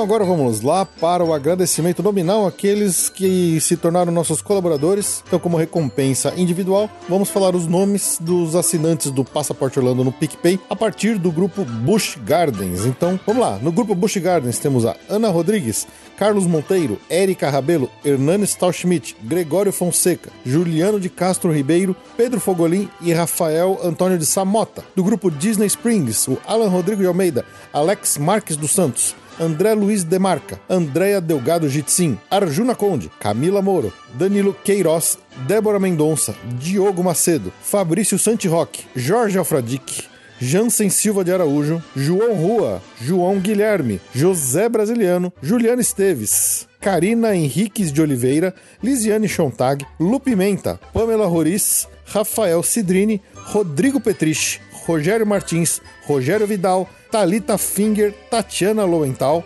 Vanessa Fagundes e Varley Tosh. Do nosso grupo Universal Studios, temos a Ana Levinspool, André Serviuk, Bruno Cavalcante, Bruno Souza, Daniel Maia, Diogo Fedose, Evandro Faina, Evandro Grenze, Nanda Caminha de Moraes, Fred Linhares, Gilberto Alves Morales Filho, Lucas Carneiro, Olavo Fatback Neto, Thaís Del Papa e Verônica Madeiro Fernandes. E do nosso grupo Walt Disney World temos o Bernardo Almeida, Cristiano Silva, Leonardo Cabral, a Loreta Bretos, Mariana Herrera e Pedro Romero. E a todos o nosso muitíssimo obrigado por manter o Passaporte Orlando andando firme e forte, mesmo em tempos mais sombrios. Um grande abraço e muito obrigado.